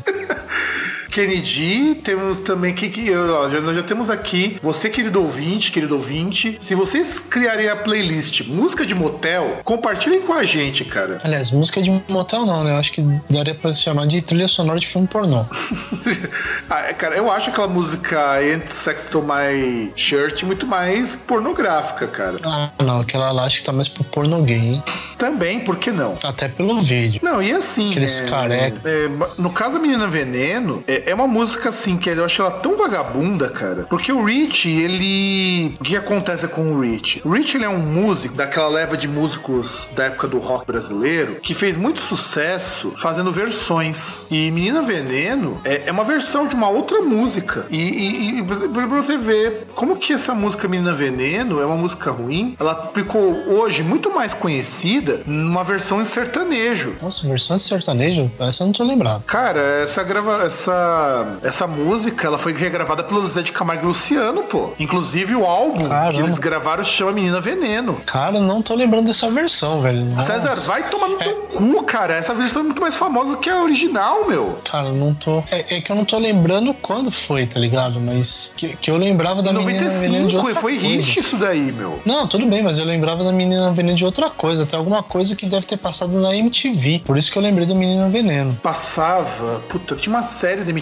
Brasil, feita aqui no Brasil, e tinha um programa da MTV, que era o programa Meninas Veneno, que tinha essa música dele. É Mas era só um verdade, é trecho. por isso que eu dessa bosta. E essa música Menina Veneno, ela é, foi escrita pelo Hit com o Bernardo Vilhena e lançada em 83. Eu pensava que ela era versão, cara, que eu tinha lido em algum lugar que essa música era versão de alguma outra música. Não, não é, cara. É uma tosqueira original. Então pede desculpa pro Hit que você acabou de ofendê-lo aí, falando que a tosqueira original dele era uma versão. Não é porque ele é um compositor que nem é brasileiro, Hit. Por incrível que pareça, ele nem brasileiro é. Ah, pelo nome, né? Ah, sim, sim. E ainda por cima, ó, ele gravou o disco que tem essa. O primeiro disco dele, aliás, que não é nem Poder na Avenida, o primeiro disco dele, O Voo do Coração, teve participação até do Steve Hackett, que era do Genesis. Então, mas eu- eu acho que você deve um, um pedido de desculpas pro Hit, porque você jogou ele na, na mesma vala comum e fétida que tá aquele artista lá que não pode mais entrar nos Estados Unidos agora que o Trump foi eleito. Sabe quem é esse artista? Quem? O Lobão? Latino. não, não, cara. Não, não, meu. É- é- essa daqui, assim, é um. Eu ouvi essa piada, assim, ela vindo longe. Assim, de longe. Ela veio de longe, assim, assim, sabe? Ela, ela foi chegando, assim. Dá pra escutar o eco dela, assim. Vindo Cara, não, você tá, você tá fazendo parte do movimento 2, né, cara? Fala a verdade. Fala a verdade. Essa veio de locomotiva, né? Você tá ouvindo só tchac, tchac, tchac. Essa, Vendo só veio, a Maria Fumaça, vendo a fumaça de longe. essa não veio nem a galope, cara. Essa não veio nem a galope. Essa daí veio de locomotiva movida com, com querosene, cara. É, é foda. Não, mas realmente, você deve um pedido de desculpas. E a gente devia ter visto, né? Porque eu acho que o Latino deve ter alguma love song ridícula. Principalmente do, do princípio da carreira dele. Não, e você tem uma não- ideia, cara. O Lobão toca bateria nesse disco. Tá explicado porque que é uma bosta, né? Ó, não, a formação é até interessante. Quer dizer que ela é boa. O Hit faz vocal, teclado e flauta. Lulu Santos faz guitarra em duas músicas. O Liminha faz baixo em Menina Veneno. O Steve Hackett toca guitarra em Voo do Coração. O Lauro Salazar toca piano e sintetizador. O Lobão faz bateria. O Zé Luiz faz saxofone. O Chico Batera faz percussão. Ana Lausinger faz vocais. A Marisa Fossa faz vocais. O Paulinho Soledade também. E a Sônia Bonfá. Então, e ainda por cima, saiu uma versão desse disco muitos anos depois, com uma versão em espanhol chamado Menininha Veneno. que é pra manter a mesma sonoridade, mas que caralho, meu. Não, mano, não. Ué, mas por que manter essa tosqueira no Brasil se você pode espalhar por todo mundo? Não, mas ele podia ter colocado só Laninha Veneno, que faria todo sentido. Não, ele coloca o Mi, que é Minha Menina Veneno. Só pra manter a sonoridade do tem. menina, meninha. Não, cara, não, não, não, meu. Ai, ai, e aí tem a outra ainda que é o Guilherme Arantes, né? É, só pra gente poder fechar de vez. Cara, eu tenho uma amiga, muito amiga minha mesmo, que é fanzaça do Guilherme Arantes. E a esposa de um professor que trabalha comigo tem tudo que você pode imaginar do Guilherme Arantes. E calma aí, deixa eu entender. Você tem uma amiga que é totalmente fã, do Guilherme Arantes. E eu conheço um professor E- que é a esposa dele, que é outra pessoa, que tem tudo tá. que você pode imaginar do Guilherme Arantes. Tudo, tudo. E você não promoveu ainda o, o- o encontro dessas duas pessoas? Não consegui, cara. Poxa, tem que promover, porque imagina, cara, o- essas, essas mulheres vão ficar por horas conversando. Elas têm muito o que falar, tem muito o que compartilhar. E sabe o que é foda, meu? Ele era tecladista de uma banda de prog rock, o Moto Perpétuo, que é uma banda muito boa dos anos 70. Quem é o Guilherme Arantes? Não, o- a banda que ele. O único disco que a banda teve também, o Moto Perpétuo. Tá, mas quem que era o tecladista dessa banda? Ele, o Guilherme Arantes, ele é tecladista e Sim, o que, eu vocalista. pergun- foi o que eu perguntei, caralho. Você falou não. Pô, E assim, cara, é, eu achei isso meio triste, cara. E o Guilherme Arantes, até que pela carreira dele, tem pouco disco, pela carreira que ele tem. Eu achava que ele ia ter bem mais. Só que o Guilherme Arantes tem muito single, cara. Muito. E fez parte de muita novela. Anjo Mal, a primeira versão. Duas Vidas, Espelho Mágico, Dancing Days, Pai Herói, Baila Comigo, Homem Proibido, Pirlim Pim Pim, Sol de Verão, Plunct Plact Zoom, que é trilha de, uma, ah, de um especial infantil. Quem, que- aliás, essa Plunct Plact Zoom, quem cantava essa música? Você lembra, César? era o Raul Seixas, hein? Que, no, que por sinal o nome da música, no caso dele, é O Carimbador Maluco. Aí ele fez o Louco Amor, fez trilha do. parte da, da trilha do filme Garota Dourada, Partido Alto, Pirlim Pim Pim 2, Vereda Tropical, Sassaricando, Mandala, Quem Sou Eu, Tieta, aquela primeira versão de Tieta, que era uma puta de uma novela. Essa novela eu lembro de ter visto. Lua Cheia de Amor, Vamp, que acho que meio mundo aqui no Brasil conheceu a música Sadness do Enigma por causa dessa novela. E eu acho muito engraçado porque é uma música que fala de sexo, que na verdade é o pessoal do Enigma questionando o Marquês de Sade, e vai aparecendo uma novela das sete, cara. Ah, mas essa novela é bizonha, porque você pensa o seguinte: num tradição religiosa que tem o Brasil, e a gente tá falando de uma novela aí, se não me engano, da década, final da década de 80, começo da década de 90, era uma novela da Sete que falava sobre o vampiro. E assim, e tinha até uma história razoável, cara. Não era, assim, não, não é que nem você pegar todas as produções que vieram depois, inclusive a- O Beijo do Vampiro, era uma coisa que, assim, tinha uma, tava muito próximo daqueles filmes é, de adolescente de vampiro, que você tinha lá o adolescente que virava vampiro e tudo mais e tal. Mas é que depois a novela ela fica meio caidinha na metade, mas era interessante. Olha, pra mim, Vamp é melhor que Crepúsculo. Ah, com certeza, mas não tenha dúvida disso, cara. Porra. Neila, Neila Torraca como vampiro com uma presa só. Não, e você ele- ele é tem a Cláudia Ohana também fazendo a Natasha. é, ele é muito melhor que aquela. que aquele Edward Cullen lá, aquele vampiro viado que brilha na luz. Lembrando que a música Sadness do, do Enigma era música tema da personagem principal. E, e pra você ver como que vivíamos em outros tempos, cara. Você tem como tema da Natasha a Sympathy for the Devil, que eu já acho assim muito foda. Você tinha como parte da trilha. Olha, olha dos internacionais como era bom. Skid Row, tinha Cher, Louis Armstrong, Chris Isaac com a Wicked Game, é, o Lenny Kravitz, tinha Beach Boys, tinha o Supla com o Roger, na época que o Supla eventualmente fazia show no Brasil. Tinha, tinha a Claudia Ohana cantando, e aqui eles não, não colocam, cara, que tinha a música Sadness do, do Enigma, mas tinha sim. Eu lembro que eu vinha conhecer a Sadness justamente por causa daqui, porque tinha na abertura dessa novela um canto gregoriano, aquela coisa toda, que é do disco Que inclusive que é do disco 1990 do Enigma, só que é escrito em número romano, lançado um ano antes. E, e, inclusive eu acho engraçado porque, se não me engano, o Vamp,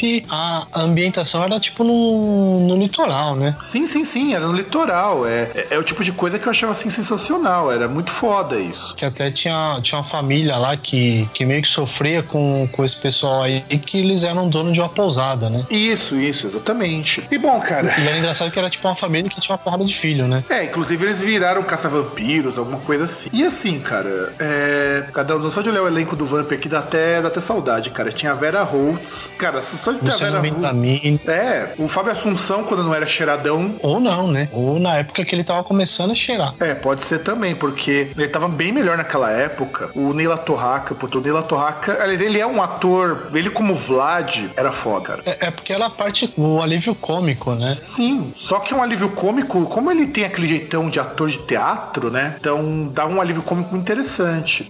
Cara, só de olhar a lista aqui dos atores que atuaram nessa novela, você percebe por que que deixaram a novela brasileira ficar uma bosta depois que você tem uma novela que juntou Fábio Assunção, quando tava bem na carreira, o Neila Torraca, a Cláudia Ohana, o Marcos Frota, o Paulo Gracindo, a Patrícia Travassos e a Vera Holtz, cara. Puta, a Vera Holtz, que era a dona do, da pousada, se eu não me engano. É, mas o, e o pior é que assim, que aí até o que a gente. O, o que levou a gente a falar da pousada do, do Vamp, que era o Guilherme Arantes, que é outro cara também que, porra, como músico, é um cara assim, acima da média, Muito acima que- da média, diga-se de passagem. mas que aí você tem aquele padrão de love song tosca brasileira que o cara faz novela, trilha de novela, o cara é bom músico, mas não consegue fazer uma composição boa. Ou quando ele pega song, o cara faz bosta. É, exato, exato. A gente tem, infelizmente, esse problema. Bom, César, e aí chegamos no final desse programa. Nossa, cara, foi, foi difícil ouvir tudo isso daí ao longo do programa, não foi, cara? Não, o pior é que, que marcar até. Tá, tudo bem, pode ser que o, o ouvinte vá pegar aí, ele vai lembrar de momentos de fossa aí da vida, né? Só posso dizer, peço perdão pelo vacilo. Não, cara, e Mas realmente a gente se é superou que em músicas ruins dessa vez, cara. A gente se superou. Eu acho que nem quando nós falamos das nossas vergonhas alheias, nós falamos de tanta música ruim quanto hoje. Não, vergonhas alheias não, falou de guilty pleasures ou algo assim, não foi? É, exato. E sabe o que é o mais foda? Que aí, que aí é de realmente de, como diz o meu irmão, de cair o cu da bunda, meu. É que muitas das músicas eu curto. O foda é isso. Ah, mas é o que eu falo.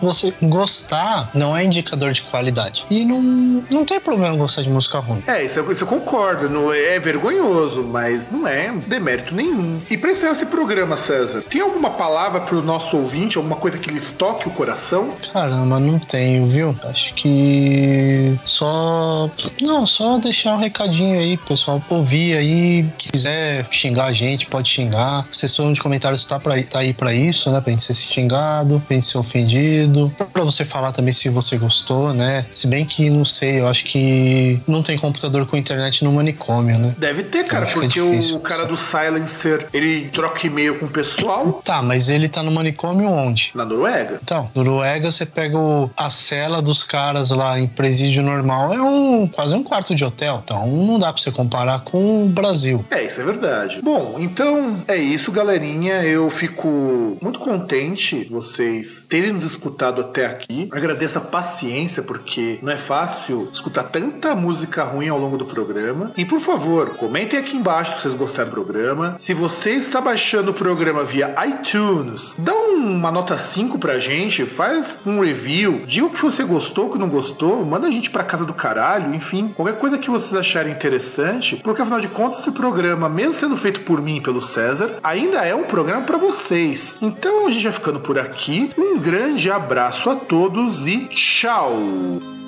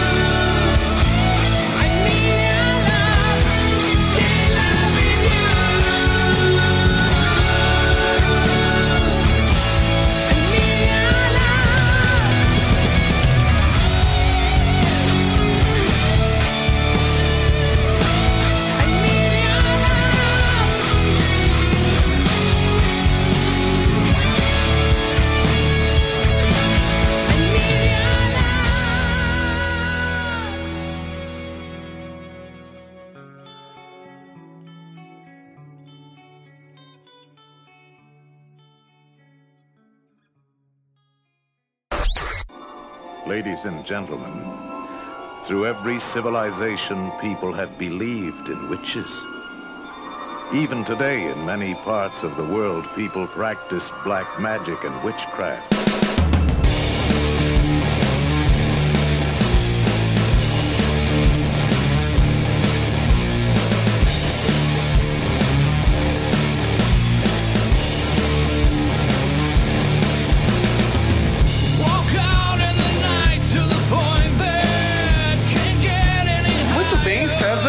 Chegamos na leitura de comentários. Chegamos naquele momento que todo mundo espera. Todo mundo lê se todo mundo que faz esse podcast.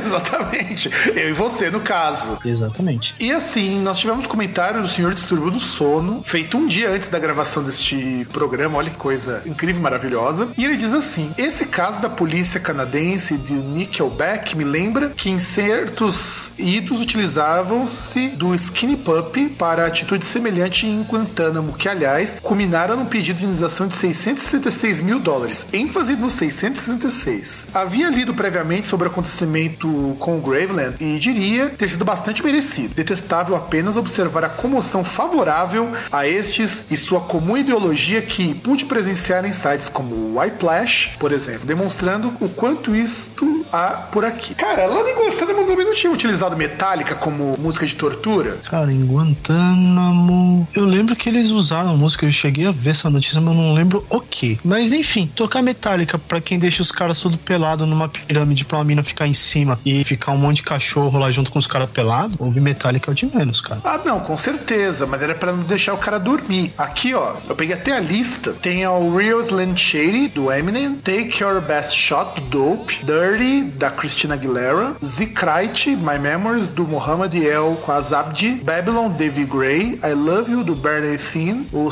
Saturday Night Fever, do Bee Gees, Mil Mix Team, The Beautiful People, do Marilyn Manson, Fuck Your God, do Dayside e We Are The Champions, do Queen. Tem mais coisas, mas, cara, é, é meio foda isso, porque eu não entendo como que uma pessoa pode ser torturada com música. Se fosse com barulho, se fosse com ruído branco, se fosse que nem o pessoal da ditadura militar aqui no Brasil fazia, isso é, era até foda. Os caras colocavam um dreno na veia do cara e eles colocavam uma torneira pingando. E o cara não tava vendo. E ele dizia, eles diziam o seguinte: os militares, olha, quando cair a última gota daqui, seu sangue vai ter acabado, você vai morrer. E eles desligavam a torneira, a pessoa achava que tinha morrido. É que na verdade é assim, né? Como você já falou, questão de privação de sono. Claro, sim. É, o problema é o seguinte: é que você tá lá, você tá querendo dormir e tal. Aí de repente o cara deve colocar uma música super alta. Não coloca tipo uma música de fundo. O cara deve colocar num, num volume absurdo pra te obrigar a ficar acordado. Só que o, o, o que eu acho engraçado é o seguinte, né? Porque reconhece-se que isso é tortura, principalmente Guantánamo e coisa do tipo. Eles reconhecem que isso é tortura. Só que quem não reconhece que isso é tortura são os juízes no Brasil que queriam, é, que autorizaram as forças policiais a usar esse, essa questão de privação do sono nas ocupações das escolas, né? Não sei se você lembra disso. Sim, sim, lógico que eu lembro. Usaram recentemente também uma estratégia muito parecida. E é complicado porque tudo bem que eu entendo que boa parte de quem estava preso em Guantánamo não tinha nada que tá ali porque foi contra a hegemonia do governo americano, aquela bagada toda. Mas, cara, nem que nem na pior prisão europeia as pessoas tão mal o prisioneiro quanto tratam nos Estados Unidos. É que, bom, dá pra entender, eles já tratam o resto do mundo como lixo, né? Então, você acha que eles vão tratar o preso como? Exato, e assim como o distúrbio do sono destaca muito bem, ó, acabaram de soltar um fogo aqui perto, isso vocês pegaram ao vivo, como o próprio sono disse com relação ao Graveland. Eu não consigo, não tive coragem, cara, de ler o Whiplash. Você chegou a ver o Whiplash quando o da reportagem lá do, do Rob Darken, que ele é, foi pedido de tocar porque temiam que ele fosse se apanhar muito dos Antifa? É, a gente comentou essa notícia, mas meu, eu não vejo o Whiplash. O Whiplash é uma bosta. O, o Whiplash, ele, ele é o. Como é que eu posso ver? Um amálgama da capacidade mental de todos os leitores. Você pega toda a capacidade de discernimento, toda a capacidade mental de quem acompanha o Whiplash, você junta tudo, ele é o Whiplash. A sorte, assim, a gente tem que agradecer que a internet não tem cheiro. Porque se tivesse, você ia ver quando você acessasse o Whiplash, ia subir aquele cheiro de fossa. É,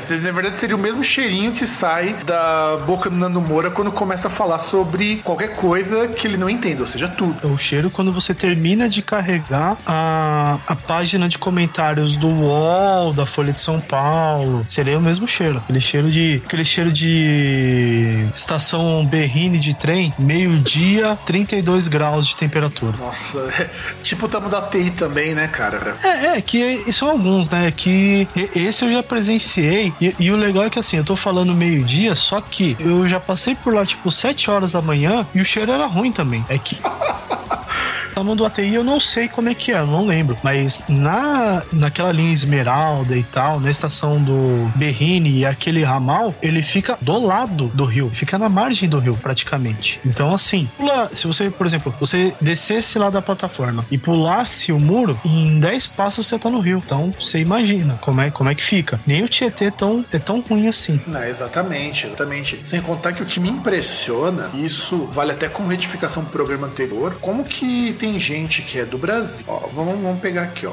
Brasileiro que não tem descendência de porra nenhuma, você que fica pagando pau de nórdico, você é nórdico tanto quanto minha rola. Mestiço, isso. né? Vamos colocar os pingos nos is. Mestiço. Mesmo que você não seja mestiço diretamente pai e mãe, mas alguém na tua família, em algum momento, teve mistura, a não ser que você tenha vindo ontem pro Brasil. Você é brasileiro. E outra, vai ter orgulho de ser nórdico, de ser viking, de ser o que for, lá na Polônia. Você vai ter certeza, pode ter certeza absoluta que a polícia vai amar você lá dando uma de quem dizendo que é a favor do orgulho branco e tomando borrachada da polícia porque esse tipo de coisa lá não é aceito. É, e até uma coisa que eu queria comentar que eu cheguei a ver esses dias, uma postagem no Facebook dizendo que como é que era? Que viking, assim, viking, assim, nórdico, essas coisas, é tipo um cosplay de cangaceiro europeu. Eu queria deixar um ponto bem, bem simples que é o seguinte: não compara os dois porque você não vê nenhum retardado andando pra, pela rua vestido de cangaceiro. Então vamos colocar os pingos nos is. Olha, eu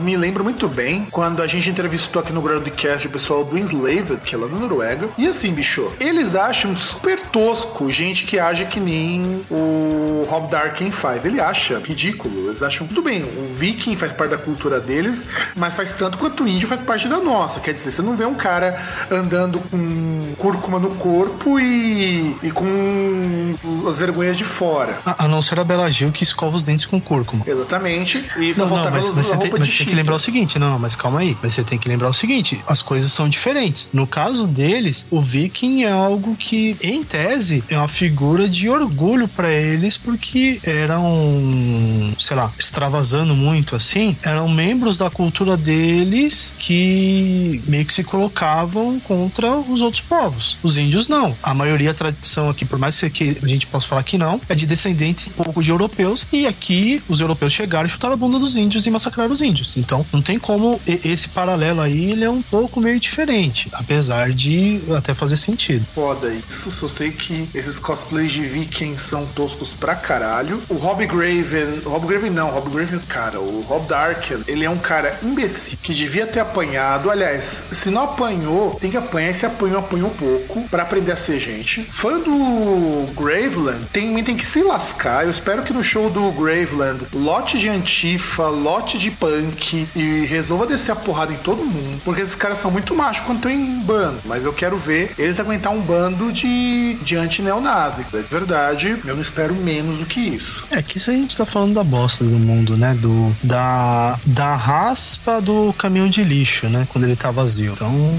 sem comentários. E aí nós encerramos então os nossos comentários. E se você gostou da gente, tem lá no bloco anterior os recados para vocês nos encontrarem. Vamos ficando por aqui, porque afinal de contas, chega por hoje, né, César? Chega, né? Cansativo demais. Ah, faz o seguinte, você querido ouvinte, querido ouvinte, vai lá, abre aquela cerveja geladinha, que deve estar um calor desgraçado quando você estiver ouvindo esse podcast. Tome uma e aprecie o resto do dia. O resto da noite. O resto da noite, porque afinal de contas o programa não é, não é gravado e transmitido ao mesmo tempo, então você pode ouvir a hora que mais lhe aprouvier, como dizem os portugueses, aprouver na verdade. Mas eu resolvi falar errado só pra encher o saco de algumas pessoas. E é isso então, terminando essa leitura de comentários. E, gente, por favor, comente. Você gostou do programa? O que você achou? Se quiser xingar a gente também, nós vamos ler os seus xingamentos no ar. Então, um grande abraço a todos e tchau!